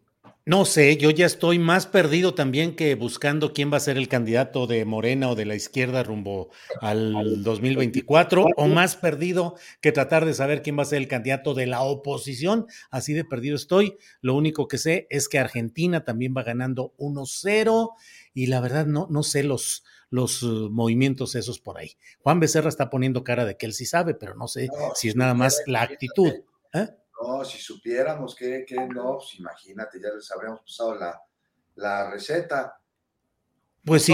Eh, es, que, entiendo que depende del número de goles que, haga cada equipo, además del resultado del partido de Argentina, ¿no? No, hombre, está desatado aquí el asunto. Me reporta Sebastián Enrique, nuestro compañero de producciones de hoy en, Tripulación Astillero, que ya metió otro gol México, 2 a 0. El propio presidente de la República dijo hoy que su pronóstico era 4 a 0 que ganaría México a Arabia Saudita. Híjole, sería buenísimo que ganara por 4-0. Sí, ya sería el colmo, dirían. Ahí está la demostración de todo lo que significa, manipulan y no sé cuántas cosas, imagínate. O, del otro lado, Julio, van a, van a, ahora sí que a, beatificar a San López Obrador. Sí, sí, haría una segunda marcha, pero futbolera. Si no por razones políticas, sino futbolera. Esa se hace, Julio, siempre. ¿Eh? Esa siempre se hace allá en el Ángel aunque lo rodeen de vallas. Sí, sí, sí, pues ahí está, ahí está ya todo este camino. Pero bueno, Carolina Rocha dice, ahora sí, Santo Niño de Atocha, Virgencita del Tepeyac, Tadeo de la selección. Eh, Javier Alatorre dice, gol, gol de México, 2-0 sobre Arabia. En fin, pues ahí está. Eh, dice Nacho Lozano, golazo, ya no más falta uno, entonces tal vez con el 3-0 eh, quede muy bien México, pero bueno, pues ya iremos viendo. Juan Becerra Costa, hay que entrar a los temas que no son tan eh, populares y que no son tan eh, de la afición enorme, pero sí de una consecuencia fuerte. todo este tema de la reforma electoral que ha propiciado desde la marcha de los opositores el 13 de noviembre, pues la marcha del presidente López Obrador, aunque oficialmente se haya dicho que no, pero no deja de ser en el equilibrio de fuerzas y ahora parece estarse atorando en el propio San Lázaro, entre versiones de que los partidos del trabajo y el verde ecologista no le quieren entrar con Morena porque no quieren reducción de financiamiento a los partidos, ni reducción del número de espacios pluris, porque pues son los suyos. ¿Cómo has visto este proceso, Juan?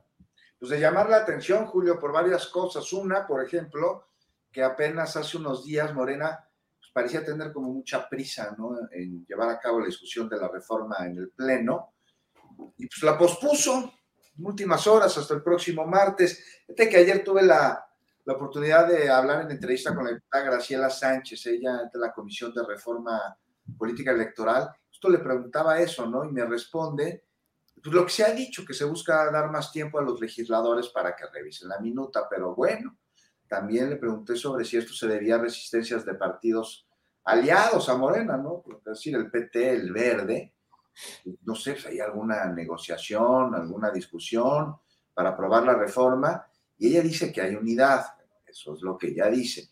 Al interior de Morena se rumoró que, ojo, aclaro, es un trascendido, es un trascendido de reporteros en pasillos de San Lázaro, y así hay que tratarlo, pero trascendió que diputados de Morena, afines a Morena, están votar a favor de la reforma. También esto fue desmentido por la diputada Sánchez. Y bien, ya presentará el presidente en unos días ¿no? las modificaciones a leyes secundarias, porque pues, todo aquello que implica un cambio este, constitucional, pues nomás no va a pasar, al igual que la reforma. Y, y así, pues como siempre, los partidos ganan, los ciudadanos perdemos, o sea, nada de menor cantidad de legisladores que ya son demasiados y bien, bien caros que salen, nada de que le bajamos la lana a los partidos políticos, que vaya negocio que son, un modelo de negocio que tiene como ejemplo muy claro, es el Partido Verde, ¿no? Que mira, no necesita proyecto, no necesita ideología, no necesita bases, sentido y coherencia, recibiendo cada año millones de pesos del erario y teniendo poder político para hacer negocios mientras sus dueños, que son dueños y empleados, ostentan el nombre ecologista mientras beben vino de una bota en las barreras de la Plaza de Toros, ¿no? Cuando están cabildeando para que manglares se conviertan en hoteles. ¿no? Ya saben, con el clásico, pues y a mí que me toca, que pudimos escuchar en, voz del otrora niño verde, al que palabras suyas se habían chamaqueado. Y mientras todo es politiquería, ¿no? Ahí con la discusión de la reforma. Y en segundo término están los intereses de los ciudadanos, esos que tendrían que, pues, ser, este, representados por unos diputados que en lugar de ellos representan a sus bancadas. Y dicen que la democracia está bien, así como está ahorita, contesto que te estoy platicando. No, bueno. Sí, sí, sí, así están las cosas. Arturo Cano, eh, ¿qué te va llamando la atención de este proceso de la reforma electoral en, el, en la Cámara de Diputados, los, las pugnas internas, se dice, de los propios partidos aliados de Morena? ¿Cómo lo vas viendo, Arturo? Bueno, el, presidente de la República dice que es lo que está ocurriendo actualmente con, con esta reforma electoral, recuerda la importancia de, de la mayoría en el, en el, legislativo, ¿no? Podríamos agregar que también recuerda la, la importancia de tener aliados confiables o de contar con estrategias de, de promoción adecuadas de las iniciativas que se, que se buscan desde, desde, desde el gobierno, porque por un lado, pues eh, parece ser que en esta idea de, de, plan B ni siquiera se había convencido a los aliados cercanos. Sabemos que los partidos que conocemos como la chiquillada, pues siempre han necesitado vejigas para nadar. Entre las cosas que, que parecen estar en la mesa eh, puestas por el Partido Verde y por el Partido del Trabajo, pues es eh, su rechazo a la reducción de los recursos para los mismos partidos, para las burocracias partidistas, su rechazo a la reducción en el número de legisladores, porque pues ahí verían un riesgo de perder representantes, de perder espacios, este, porque la mayor parte de los legisladores de estas fuerzas minoritarias suelen ser plurinominales y ahora estarían pues sujetos a, a listas. Eh, en el caso del, PT, según leí en la nota de los compañeros de la jornada, eh, pues también pondrían eh, sobre la mesa otros, otros temas de, su interés particular, como, como la, vuelta a las candidaturas comunes, que siempre le dan, le dan oxígeno al partido menor que presenta un, un candidato común. Este, yo, yo veo que nuevamente tenemos un, eh, un problema con el liderazgo de la bancada mayoritaria en, la Cámara de Diputados porque es eh, el encargado de una negociación con otras fuerzas políticas y se la pasa el diputado Mier eh, lanzando expresiones como, ahí les va esto para que les arda y, cosas por el estilo, que yo me imagino que pues no ayudan en nada a la, a la posibilidad de la de la negociación. Fue muy interesante ver eh, esto que sucede en la Cámara apenas unas horas después de la gran marcha del presidente López Obrador en la, en la Ciudad de México, porque toda esta recarga de energía política eh, del presidente no, por lo visto, que no llegó a San Lázaro. Es decir, vimos una gran energía y una gran fortaleza y una reafirmación del liderazgo político en el Zócalo, pero esto no necesariamente se traslada a San Lázaro. Puede ser que los líderes del PT y del Verde marchen con el presidente y griten, es un honor estar con Obrador, como gritaron miles el domingo, eh, aunque también ellos podrían gritar, es un honor vivir de Obrador, como antes vivieron de otras fuerzas políticas eh, eh, con las que se aliaron según les acomodara a sus intereses. Recordemos, por ejemplo, que el PT es una fuerza que mantuvo su registro gracias al PRI. Eh, estuvo en riesgo de perder su registro, si mal no recuerdo, en 2015. Y hubo por ahí un eh, ajuste y se anuló la elección en un distrito de Aguascalientes, se repuso esa elección y con esos numeritos el PT pudo conservar eh, su 3% y con ello el registro gracias al PRI. Entonces, son fuerzas que se han acomodado al partido que está en el poder, a los aires que soplan según el momento, y bueno, pues el, eh, aquí estamos viendo las consecuencias, entre otras cosas, de esa política de alianzas electorales del año pasado, eh, gerenciada por Mario Delgado, que le dio muchas posiciones al Partido Verde.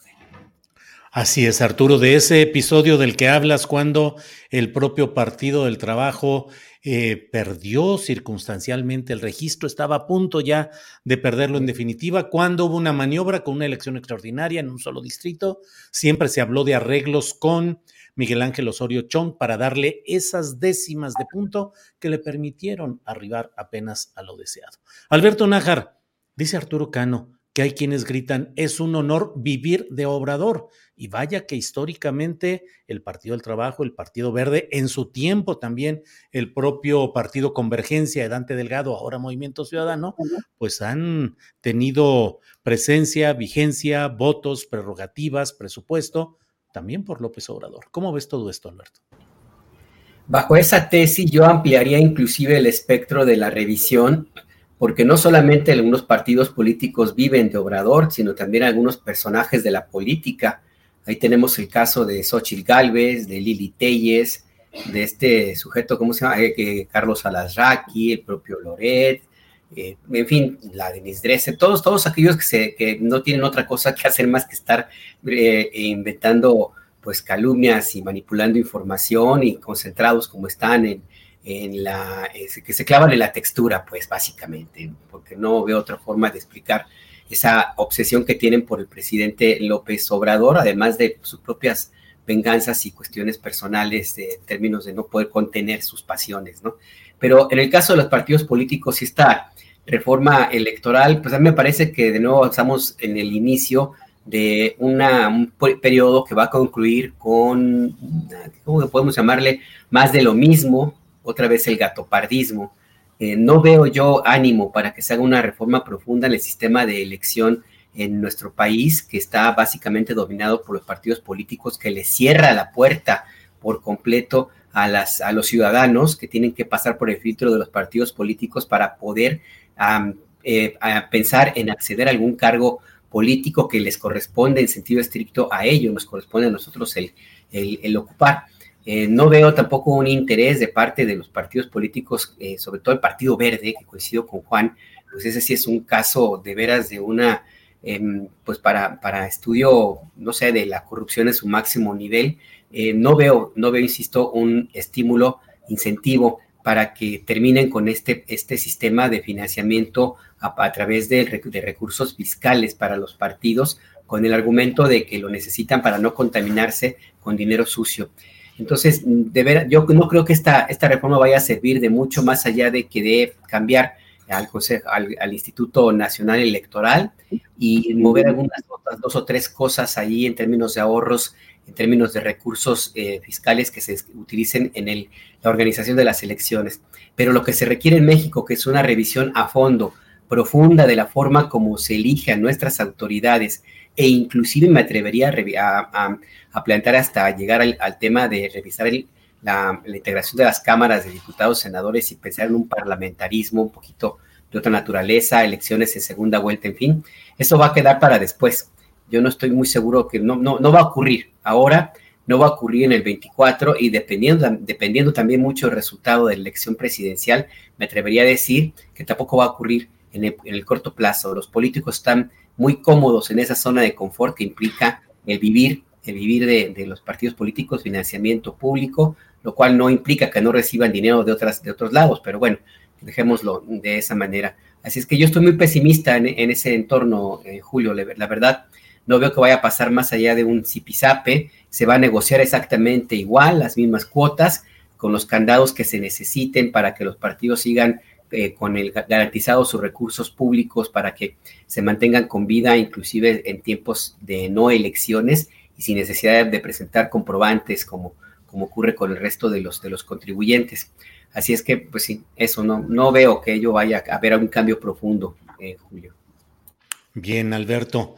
Em, Juan Becerra, Em, pues aparte de estos temas que de veras, pues esa idea de es un honor vivir de obrador que practican personajes, opositores, comentaristas, partidos, pues hay eh, temas eh, muy peculiares como la Feria Internacional del Libro de Guadalajara, que hoy ha sido señalada por el presidente de la República como un refugio de conservadurismo y ha criticado la manera como hay personajes como Denise Dresser que dijo algo así, lo parafraseo, pero que ahí se sentía muy a gusto porque ahí no tenía que enfrentar cosas como en las calles o en el Zócalo, en el que tuvo en alguna ocasión pues una impugnación incluso con empujones de parte de algunos manifestantes. ¿Cómo ves el tema de la FIL Guadalajara? Raúl Padilla, que es el jefe político de la Universidad de Guadalajara, y el sesgo o no en invitados, expositores en esa FIL padillista, Juan Becerra. Bueno, yo creo que el tema es muy amplio, podríamos llevarnos un buen rato platicando, pero aquí me parece que el punto está en quién lo organiza, tú lo acabas de decir, y qué le representa estamos hablando de una feria que se ha organizado desde hace ya mucho, mucho, mucho tiempo con recursos públicos que han caído a la mano de Raúl Padilla. Ahí lo mencionabas. No hay que decirlo tres veces, no se nos vaya a aparecer el hijo del maíz, el gran cacique de la UDG, quien pone y quita rectores y maneja la universidad como un dictador, utilizando sus recursos económicos y políticos, y que extiende sus tentáculos ¿no? a medios locales, universitarios, incluso a este partido político, hagamos. Sí. Y a ver, este año, la UDG cuenta con más de, me parece que una cifra muy similar a la de el INE, casi, o sea, unos 14 mil millones de pesos. O sea, estamos hablando de un dineral al tiempo en el que la universidad no acepta más de la mitad de los solicitantes a estudiar en sus aulas, ya dice mucho de ello. Y una de las empresas, pues que usufructa Padilla, además del sistema de radio y televisión de la universidad, que es el canal 44, la Feria del Libro de Guadalajara.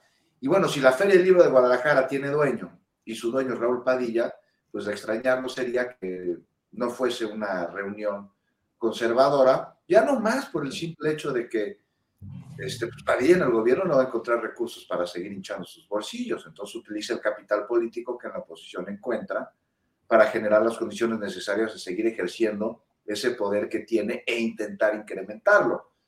Por eso, la FIL de Guadalajara es el lugar, por definición, para pasearnos en sus pasillos con personajes como la dijiste, como Denise Dresser, ahí mientras platica con Aguilar Camín, mientras comparte carcajadas con Vargas Llosa, y por ahí Lorenzo Córdoba, ¿no? Y esto pues nos remite de alguna manera a aquella fonda del recuerdo cuando la cultura en este país era manejada por esta élite intelectual de San Ángel este, y de las lomas que veían a las expresiones artísticas populares con condescendencia y al arte como artesanía eh, para centrar todos los recursos en becas a jóvenes eran de 50 años más y óperas de millones en producciones, en bellas artes, cuyos boletos además se apartaban para los cuates nada más se presentaba una o dos funciones un fin de semana.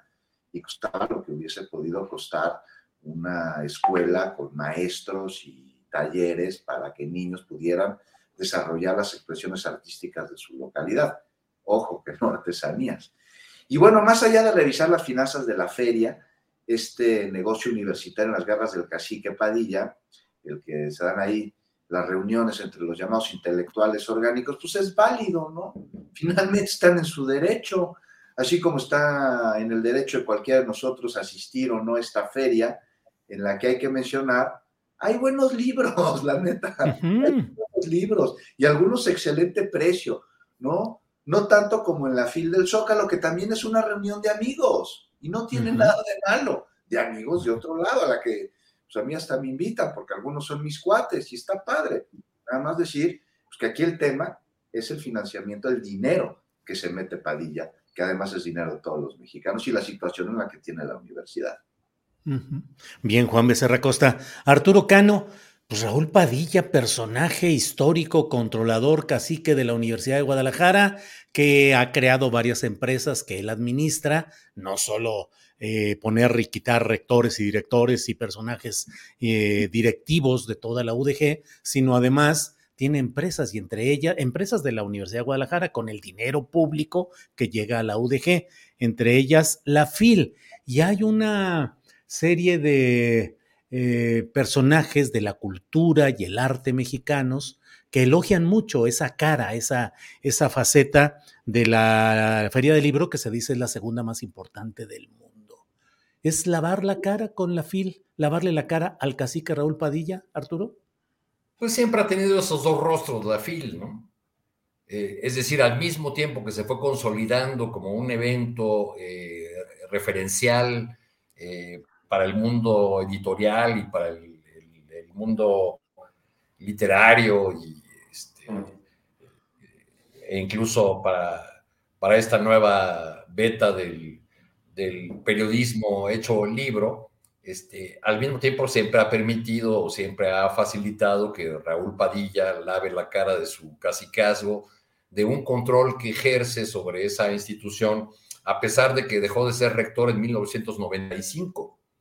Este, eh, la, la sola prevalencia de Raúl Padilla nos habla de que el cambio eh, político a escala federal, por más, eh, eh, por más que sacuda el régimen político, por más que eh, tome otro rumbo, como en el caso de, de, la presidencia de Andrés Manuel López Obrador, pues no necesariamente se traduce en cambios en muchos sectores y zonas del país donde siguen prevaleciendo y al parecer seguirán, este, pese a, a este primer sexenio de la 4T, eh, seguirán prevaleciendo las, eh, los cacicazgos, es decir, estos eh, personajes que actúan como, como dueños de las, de las instituciones, se llamen universidades o, sindicatos o, organismos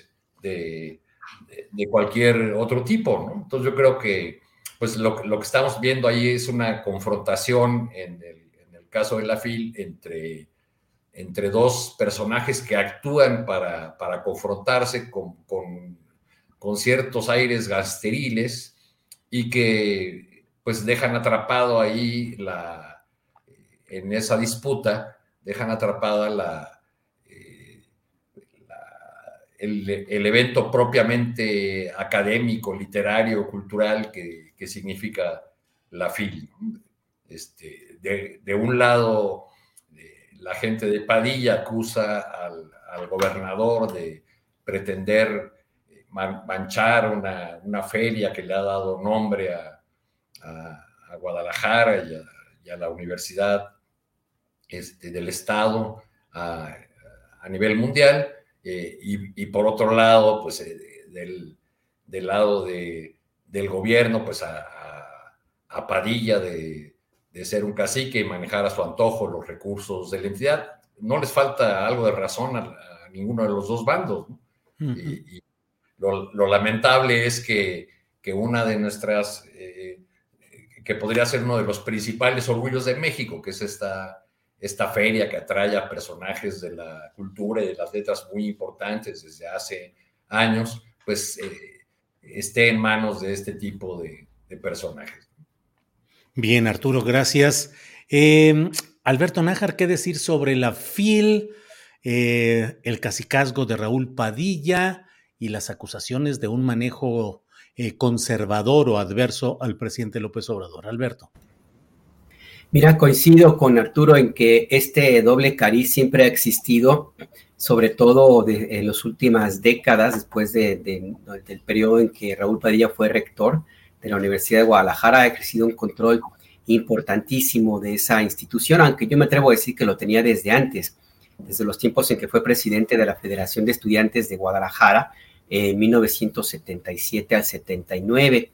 A partir de ese momento, casi todos los que presidentes de esa organización estudiantil pues fueron puestos por Raúl Padilla. A mí me tocó como estudiante, por ejemplo, todavía el periodo de eh, Donatio Bravo Padilla, que, es creo que primo, primo de Raúl Padilla López. A mí me tocó cuando estaba todavía en la prepa, allá en la prepa 7 en Guadalajara, de la Universidad de Guadalajara justamente.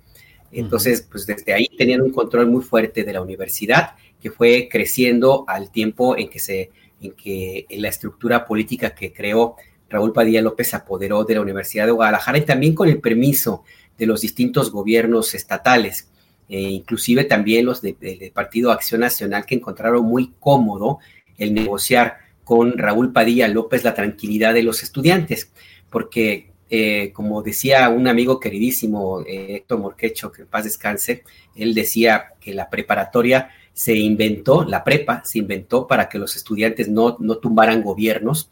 Bueno, pues de esa manera creo que yo también las organizaciones estudiantiles y las universidades públicas de alguna forma, el tenerlas bajo control garantizan estabilidad, no solamente para los estados de la República o las ciudades, sino también inclusive para un país. Y Raúl Padilla López jugó bastante bien ese papel que, le, que él mismo se presentó y, le fue aceptado por los distintos gobiernos, crear un, un monstruo que ahora lo está allí justamente en el control de la Feria Internacional del Libro, que sea de paso yo creo que es la mejor obra, la mejor obra que ha hecho, fíjate nada más, un personaje de esta naturaleza como Raúl Padilla López, su mejor obra es La FIL, eh, que desgraciadamente por, en algún momento en los últimos años pues se ha convertido, sí, yo estoy seguro, en un reducto de los intelectuales que han sido desplazados de la opinocracia y del presupuesto público y se han refugiado en ese espacio que les ofrece Raúl Padilla López, convertido también en opositor del proyecto del presidente de la República,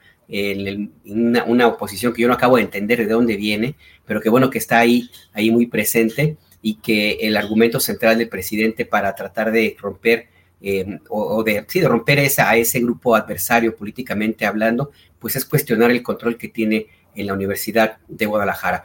Más allá de todo eso, Julio, me llama la atención que no sé si tú que vives allá, ahora sí que vives en, mi tierra, Julio, has encontrado un movimiento realmente opositor dentro de la universidad que tenga la capacidad de disputarle el control al imperio que ha creado Raúl Padilla López. Yo no lo veo. Carlos Diseño, por ejemplo, que fue rector, eh, impuesto también por Raúl Padilla López. Eh, Carlos Briceño fue el jefe de prensa de Tonatiuh Bravo Padilla en la Federación de Estudiantes de Guadalajara. Él intentó salirse del Huacal y le fue muy mal. ¿Recuerdas? Le fue muy mal, lo, destituyeron. Creo que fue ha sido de los pocos rectores que han sido destituidos en la Universidad de Guadalajara. Entonces también hay que ver esa parte, ¿no? ¿Y luego se suicidó? Se suicidó, en, pues así fue la, la información después, y en, en, todo ese proceso jugó un papel muy especial, quien era director de la revista Etcétera, y ahora gran crítico de la 4T y de López Obrador, Marco Levario, que era asesor y que formó parte de la estructura directiva de la UDG en la rectoría, y era el principal asesor externo. Eh, de, del propio Carlos Briceño y era quien le manejaba la prensa, los medios de comunicación y la estrategia política fallida a tal grado que lo destituyeron por el choque con Raúl Padilla y meses después se suicidó el propio Carlos Briceño.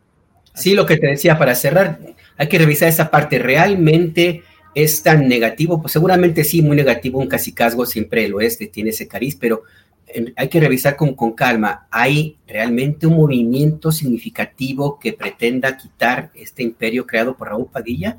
¿O no será que simple y sencillamente la universidad ya está muy establecida en esa naturaleza? Porque también puede ser que la oposición y las críticas vengan de fuera, pero ¿y de adentro? No lo veo yo, pero bueno, igual me equivoco. Bien. Em, Juan Becerra Costa, otro tema interesante de estos días es que la Suprema Corte de Justicia de la Nación ha avalado la continuidad de las Fuerzas Armadas en tareas de seguridad pública, con lo cual confirma el decreto que en su momento publicó el presidente López Obrador de la transferencia administrativa y todo ese tipo de movimientos eh, como resultado de la continuidad de las Fuerzas Armadas en el manejo de estas tareas de seguridad pública. ¿Qué opinas, Juan Becerra? Bueno, pues es que era algo que se esperaba, ¿no, Julio? Ni modo que la Suprema Corte de Justicia de la Nación no validara algo que ya se había validado antes, que tiene que ver con cómo estaba escrito el artículo quinto transitorio.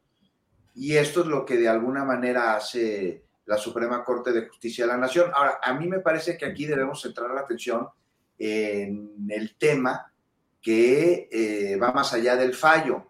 Y este tiene que ver muchísimo con eh, pues ya no ver lo que el Poder Legislativo intentó impugnar cuando ya lo había avalado. O sea, tener muy claro dónde poner la mirada. Y es que el despliegue del ejército y de la marina, pues que va a ser regulado, fiscalizado, va a ser extraordinario y es temporal y que tiene la intención de participar en materia de seguridad para pacificar al país, este, tiene que llevar a cabo un proceso y luego adiós entonces hay que ver que este proceso justo se cumpla. ¿Cómo? Pues algo que no pinta nada fácil y que tiene que ir de la mano con otras estrategias para pacificar al país cuyos frutos son imposibles de cosechar pronto, como ir directo a las causas de la violencia, que no son nada más la pobreza y la desigualdad, porque hay mucho más de fondo, sobre todo en un país como en el nuestro y en regiones en las que la apología del crimen pues ya es parte de la identidad y, estoy hablando de algo no nuevo. Eh, las personas se identifican mucho como iguales a través de la apología del crimen y no responde a la guerra absurda y asesina de Calderón nada más, o a Félix Gallardo nada más, o a Malverde, viene de muchísimo más atrás. O sea, en la revolución incluso, sobre todo en el norte, los bandidos, los bandoleros, los patrullos ya forman parte de una relación de significados en la que en una especie de Robin Hood, al margen de la ley, era el salvador de los pobres. Así que sí, que se atiendan las causas, pero mientras esto llega, que se preparen policías para que finalmente las tropas puedan regresar a sus cuarteles, tal como se dijo en campaña, ¿no? O sea, es, es, es un asunto muy complicado y ya trasciende el asunto de las Fuerzas Armadas en tareas de seguridad eh, ya, eso ya pues, es un asunto resuelto, eso ya lo vamos a tener. Y, por más que se intentó a través del LOFER y de distintas instancias no llevarlo a cabo, pues ya está. Y ni modo que se contradiga la Suprema Corte de Justicia sobre algo que ya está resuelto con anterioridad y que va en el mismo sentido. Entonces, me parece que la discusión ya en estos momentos tiene que estar en otro lado para ver cuáles van a ser estas funciones, sobre todo para entrenar a las fuerzas estatales y municipales para prepararlas, para asesorarlas, para capacitarlas, para que se vayan a, donde, nunca tuvieron que haber salido, que es al cuartel. Bien, Juan. Miren, tenemos un público realmente muy amable. Mayela Palacios nos dice, hoy no estoy en astillero, estoy en el food. Mayela siempre está atenta y siempre la veo por aquí en el chat, pero hoy nos dice, hoy no estoy en astillero, estoy en el food. Hay otras personas que agradecen Cintia Islas dice, tengo que volver a ver en retransmisión esta mesa, buenísima.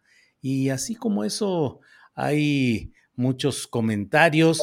puedes, decirles, Julio, al auditorio que estamos ocupándonos de otro equipo de 11, que son los ministros de la Corte. Así es. que también traen, traen, su juego, nada más que entre ellos, ¿no? Porque ahora traen bronca de quién va a ocupar el lugar del ministro Saldívar, que ya se va. Oye, ya no, quiere TikTok togado que, a que nos estaba acostumbrando. ¿Quién es el Tata Martino de la Corte, mi querido Arturo? un, este, una persona que me imagino que ha de ser este eh, secretario de estudio y cuenta en la, en la Corte y que tiene una cuenta en Twitter muy divertida que se llama Perrito Ministros de la Suprema Corte. Ajá. La selección judicial en busca de su nueve goleador, que muchos dicen que será mujer en esta ocasión, Arturo. Sí, pues hay ahí ya barajándose varios nombres, incluso hoy este, el periódico La Jornada publica una nota en que eh, define dos bloques, dos bandos, ¿no? Los judiciales contra los Pro 4T, y eh, se señala ahí que ya cinco de los once, bueno, de los diez, porque, porque Saldívar ya se va, este, ya han manifestado su interés en participar, en contender, ya incluso se, me parece que el día seis ya tendrá que estar eh, sus propuestas en un micrositio de la página de la propia corte, eh, eh, pues porque ya esa, esa contienda viene, el, el, él o la, el presidente o la presidenta de la Suprema Corte, para hacerlo necesita obtener seis votos de, sus pares, entonces veremos cómo se pone ese asunto, que, porque pues ahí adentro ha habido mucho jaloneo entre los, digamos, los que vienen de, del pasado, los que fueron nombrados por otros presidentes y los que se conoce ahora como los ministros 4T. Oye, em, Arturo, y sobre el tema de que pide México a Estados Unidos aclarar dónde anda el paradero de la Barbie, ¿cómo ves el asunto? ¿Qué implicaciones crees que tiene esa salida de la Barbie de la lista? de quienes están en prisiones en Estados Unidos, que no quiere decir que no esté bajo control gubernamental, pero bueno, al menos en la lista de quienes están en cárceles no está. ¿Qué opinas, Arturo? Pues yo, yo recuerdo que cuando detuvieron a este personaje sanguinario, le, le regaló a todo el país una sonrisita. Sí. Eh, era una cosa, Alberto Nájar la debe tener mucho más clara, porque además él le dio seguimiento, eh, un seguimiento más detallado al, al personaje. Pero bueno, lo que, lo que estamos viendo con, el, con este caso del paradero de, de la Barbie, pues es, es, lo que ya nos ha ocurrido otras veces con, eh, eh, con el hecho de, de, cómo la agencia antidrogas estadounidense, la, la, DEA, se metió hasta la cocina en, en México en diversos momentos. Y no siempre con intereses que que fueran los de el combate al, narcotráfico puro y limpio, sino, sino muchas veces echando a andar unos grupos este, contra otros, favoreciéndose eh, del control de la información otorgada por un grupo.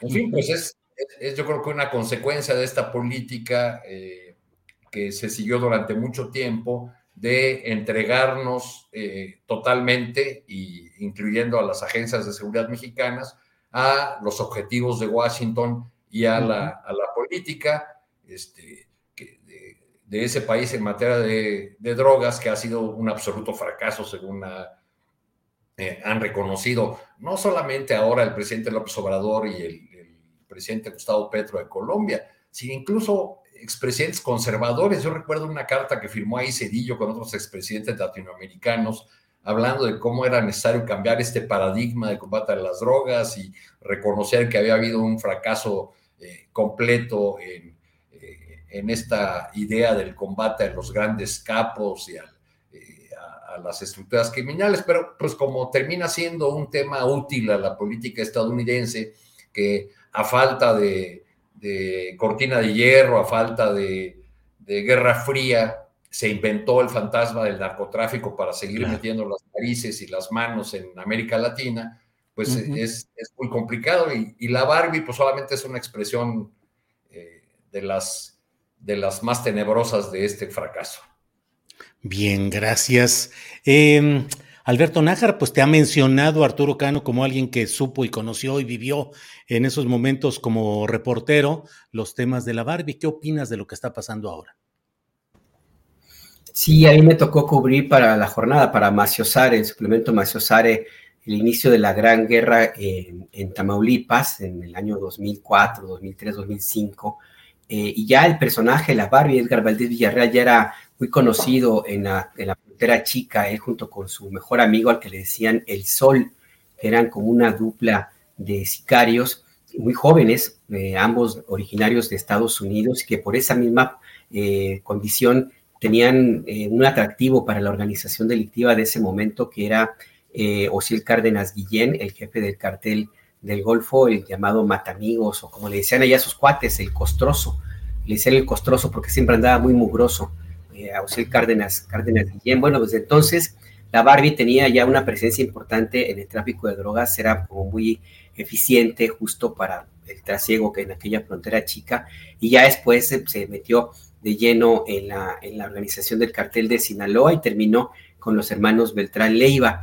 Lo que sucede que es cuando cuando finalmente se le conoció en cadena, en cadena nacional, literalmente, porque cuando lo capturaron con su playera polo, eh, creo que era color verde y su, enorme sonrisa, que algunos interpretaron como que una, una cuestión, como para decir, ustedes no saben de lo que, lo que, de lo que, lo que traigo yo detrás y las negociaciones que, tengo encima, aunque en algún momento alguien dijo que era, era nerviosismo.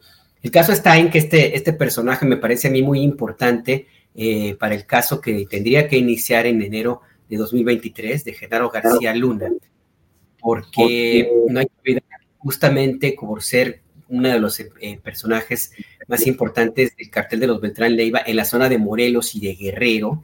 Eh, eh, la Barbie tuvo mucha, mucha presencia de las relaciones que llegó a plantearse en algún momento de una especie de, de levantón o de secuestro jamás desmentida que tuvo García Luna cuando regresaba de, de Morelos hacia la Ciudad de México, que se lo llevaron a hablar con el jefe de jefes, Arturo Beltrán Leiva, para, pues, para reclamarle el comportamiento que tenía como jefe de la, eh, de la Secretaría de, Seguridad. Entonces, eh, todo ese, ese tipo de historias, la Barbie tiene mucho, mucho conocimiento. Eh, sabe perfectamente bien cuáles son la relación que tuvo García Luna con, esto, con estos grupos y otros, y la presencia que tuvo en la Ciudad de México y otros lugares del centro de la República. Entonces, yo sí creo que la Barbie en este momento ya está preparado para testificar en el juicio de García Luna y lo que diga, lo que vaya a, hablar en este, en este tribunal de, de, Nueva York, yo sí creo que va a ser definitivo para una sentencia fuerte en contra de Genaro García Luna y me atrevo a hablar también, a decir que también lo que sabe la Barbie va a salpicar a este personaje que se apellida Calderón Hinojosa, sin duda alguna, Julio. Bien, Alberto, gracias. Eh, Juan Becerra Costa, ya estamos en. Debemos hacer que conste en actas, Julio, que mm. por primera vez en mucho tiempo Alberto Nájar no dice ese sujeto. Ese sujeto, sí, esta vez no dijo ese sujeto. Es que estamos en tiempos de, progreso y de reconciliación, ya dijo el señor Monreal. Ándale, sí. Mira cómo, mira Arturo, cómo sí cae en la reconciliación. Juan Becerra Costa reconciliado con ¿Con qué? ¿Con qué está reconciliado Juan Becerra Acosta? ¿Qué te parecen las grabaciones de Laida y el martes del Jaguar y Claudio X conciliando los intereses de los dirigentes de partidos para actuar políticamente? ¿Qué te parecen esas conciliaciones y reconciliaciones, Juan? Me parece que no es tema, Julio, pues es algo que ya sabíamos, o sea, pues wow. Confirmación de lo sabido a pacta con Alito, con Marco Cortés, que se reúnen en 2020, que van a crear una alianza opositora. Sí, wow, ya todo el mundo lo sabemos. Aquí pues, lo único es que se confirma una vez más que Claudio X González no es nada más un filántropo o un empresario, o dice serlo, sino que es un actor político en activo. Y ya, mejor, ¿qué te parece si vamos con lo de la Barbie? Porque el caso no, no, no, es, no es tan menor. Mira, hay que, hay que entender una cosa. El presidente dijo tiene Estados Unidos que decir dónde está. Eh, pues sí, sí estaría bien saber dónde está la Barbie, pero eso es asunto de las autoridades norteamericanas. A ver, desde hace un par de días se dio esta noticia, ¿no? Que estaría, o que ya no estaría más bien en custodia de la, Agencia Federal de Prisiones.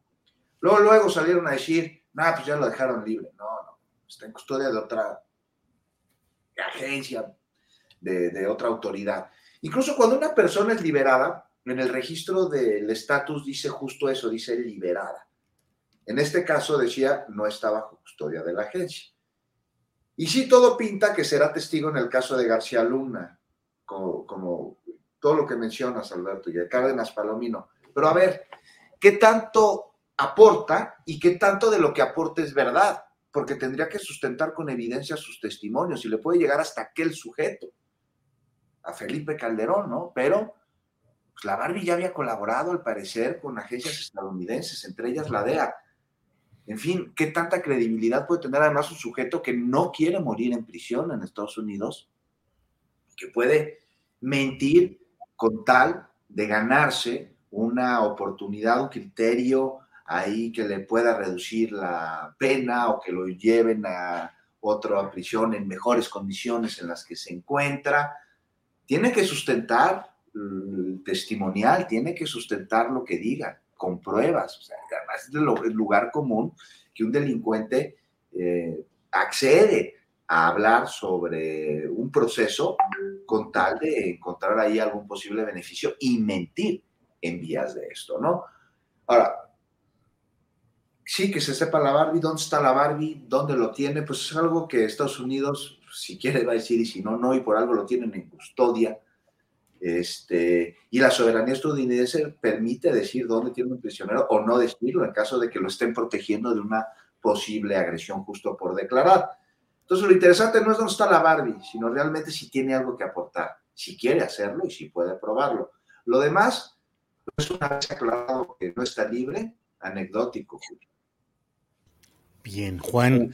Pues... En este caso, si me permites, Julio, sí, claro. que pueda probarlo no es lo último que le importa al gobierno de Estados Unidos. ¿eh? Lo que quieren es que hable, lo que sea. Lo que es, es, a diferencia nuestra, en Estados Unidos lo juzgan personas, no autoridades, y sí necesitan tener las pruebas de lo que esté diciendo para que haya un fallo. Imagínate que nada más de puro, de puro verbo, no, sí, yo vi, yo oí, yo vi, a mí me dijeron y me contaron, y si no puede dar por, por lo menos una línea que lleve a deducir que esto es verdad, pues se, se caería el caso. Pues bueno, así estaremos atentos. Pues no lo van a creer ustedes, pero ya transitamos este desierto informativo de análisis político porque todo el mundo está volcado en el fútbol, donde Mauricio Castillo Álvarez dice aquí en Twitter, estamos a punto de valer tres hectáreas de verdura. No le entendía esa fraseología agronómica, pero bueno, eso es lo que nos dicen y me comenta Alfredo Hernández Luna, nuestro compañero de la tripulación astillero, dice, gol de Arabia, se acabó, México fuera del Mundial, no sé si así está todo, pero eh, ya terminó el otro, eh, el de Argentina, 2-0.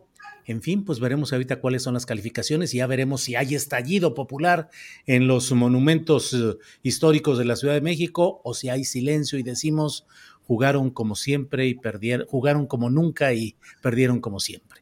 En fin, pues uh, Arturo Cano, muchas gracias por esta ocasión. Buenas tardes, a reserva de si deseas agregar alguna cosa. Gracias a ti, Julio. Yo creo que si hubiera buenas noticias futboleras, ya hubiésemos escuchado cada uno el ruido sí, en, sí, en sí, nuestros respectivos lugares. Y nada más una línea sobre los martes del Jaguar.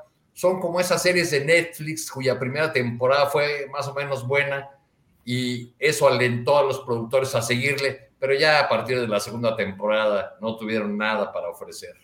A la Híjole. Bueno, Arturo. Eh, Alberto Nájar, gracias y buenas tardes. Buenas tardes, Julio. Dos cositas en el chat preguntan si estoy enfermo. No, no, esa ah, es la luz, está aquí muy, muy oscuro, a lo mejor es por eso. Pero que además has adelgazado mucho, dice por aquí eh, Iris Patricia Parra Rivera, que si estás bien de salud, que si te sientes bien. Pues sí, la verdad que sí, a, menos de que algo sea como que... Pero no, todo tranquilo, hasta ahora tranquilo, sin, sin mayor problema. Eh, es que eso de levantarse a las 4 de la mañana, ya ni donde quedos, man. Ya, ya hasta ahora ya estoy. Pero bueno, mira, si me lo permite rapidísimo, en Twitter apareció una nota, creo que es de TV Azteca, donde muestran, ahora sí voy a decirlo, mi querido Arturo, a este sujeto, Felipe Calderón y a su esposa Margarita Zavala en una fiesta en Arabia Saudita. Y yo cuando vi este tweet, no dejé de pensar en esos personajes que son muy comunes en todas las pachangas, que siempre, siempre traen en la, en la bolsa, siempre traen el salero, la servilleta y el destapador para estar listos para destapar las caguamas. Yo creo que así, así andaríamos a Felipe Calderón, que mira qué, qué karma, donde quiera encuentra fiesta el señor. El sujeto. Muy bien, Alberto. Juan Becerra Costa, gracias, buenas tardes, lo que quieras agregar. pues nada más lo de siempre, ¿no? La selección nacional hace brevemente lo que ha hecho largamente durante toda su vida, emociona y todos caemos redonditos una vez más y vemos una luz, por más que en el fondo sepamos que esto no va a suceder. Y mira, mete los goles y, toma la cruz azulea al final, ¿no? Bueno, ojalá, ojalá y el fútbol mexicano se centrara más en el deporte y menos en los intereses económicos que lo rodean. De eso ya hablaremos en otra ocasión. Bueno, pues Arturo, gracias, Alberto, gracias, Juan, gracias. Nos vemos pronto. Muchas gracias. Hasta luego. Bien, son las 3 de la tarde con dos minutos. Ya están aquí todos los comentarios en los cuales mencionan lo que le he eh, comentado, pues que México tiene que venir de regreso, queda eliminado. Nacho Lozano dice aquí en el Twitter, ya no más faltan cuatro años. Y así hay varios mensajes que por aquí recibimos. José J. Sandoval, México queda fuera. Em, estamos con un ojo al gato y otro al garabato, viendo el fútbol y viendo a Julio Astillero. Eh, pues aquí están todos los, comentarios.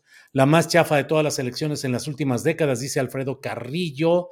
Em, mm, ya ven, era mejor ver la mesa con Julio, dice Cintia Islas. Eh, juguetes coleccionables, Julio te odio, jejeje. Eh, ganaron como nunca y no pasaron, dice Alfredo Carrillo. Eh, Ajasi preocupada, dice, hago bien no viendo el partido. Octavio Martínez Soriano, fallaron mucho otra vez. Gandhi Vega es un petardo. Eh, bueno, jugaron como siempre y perdieron como siempre, dice Petronila Laponte. Bueno, eh, y Argentina pasa o también está eliminado, dice Hassel Margarita. Creo que gana, pero no, no sé, no estoy viendo. Como verán, tuve que estar metido directamente en la mesa. Eh, pero bueno, eh, desde 1978 no había pasado a la segunda ronda, dice Emil. Bueno, pues muchas gracias a todos ustedes, gracias a quienes nos han acompañado en este día futbolero, pero en el que eh, nuestros compañeros de la mesa, y hago un reconocimiento a quienes estuvieron hoy, Alberto Nájar, Arturo Cano, a Juan Becerra Costa, que independientemente del partido y a lo mejor la tentación de verlo, estuvieron presentes, actuantes, atentos, metidos. Les hago un reconocimiento y un agradecimiento por su eh, eh, decisión y por su eh, solidaridad de estar en un día en el que resulta difícil a veces estar metido en estos temas. Igual a Paco Cruz, a quien entrevistamos al principio del programa, y a Gerardo Fernández Noroña, que también tuvimos entrevista con él. Así es que muchas gracias. Nos vemos hoy a las nueve de la noche en una videocharla astillada. A las cinco de la tarde de hoy, quienes estén en Guadalajara o estén en la FIL, hoy a las cinco de la tarde estaré en, creo que es el Salón 7 del área nacional, presentando el libro de Jimena Santaolalla que se llama eh, A veces despierto temblando. O sea, en un ratito más, en poco, en dos horas, estaré ahí en la presentación de este libro. A veces despierto temblando. Estaremos Mariana H., un servidor, y la autora. Eh, Jimena Santaolalla, cuya dirección en Twitter es arroba ajolote vagando. Muchas gracias. Nos vemos pronto. Por hoy, buenas tardes.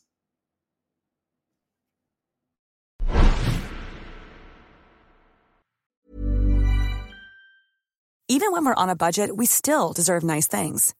Quince is a place to scoop up stunning high-end goods for 50 to 80% less than similar brands. They have buttery soft cashmere sweaters starting at $50, luxurious Italian leather bags, and so much more. Plus, Quince only works with factories that use safe, ethical, and responsible manufacturing. Get the high-end goods you'll love without the high price tag with Quince. Go to quince.com/style for free shipping and 365-day returns. Para que te enteres del próximo noticiero, suscríbete y dale follow en Apple, Spotify, Amazon Music, Google o donde sea que escuches podcast te invitamos a visitar nuestra página julioastillero.com.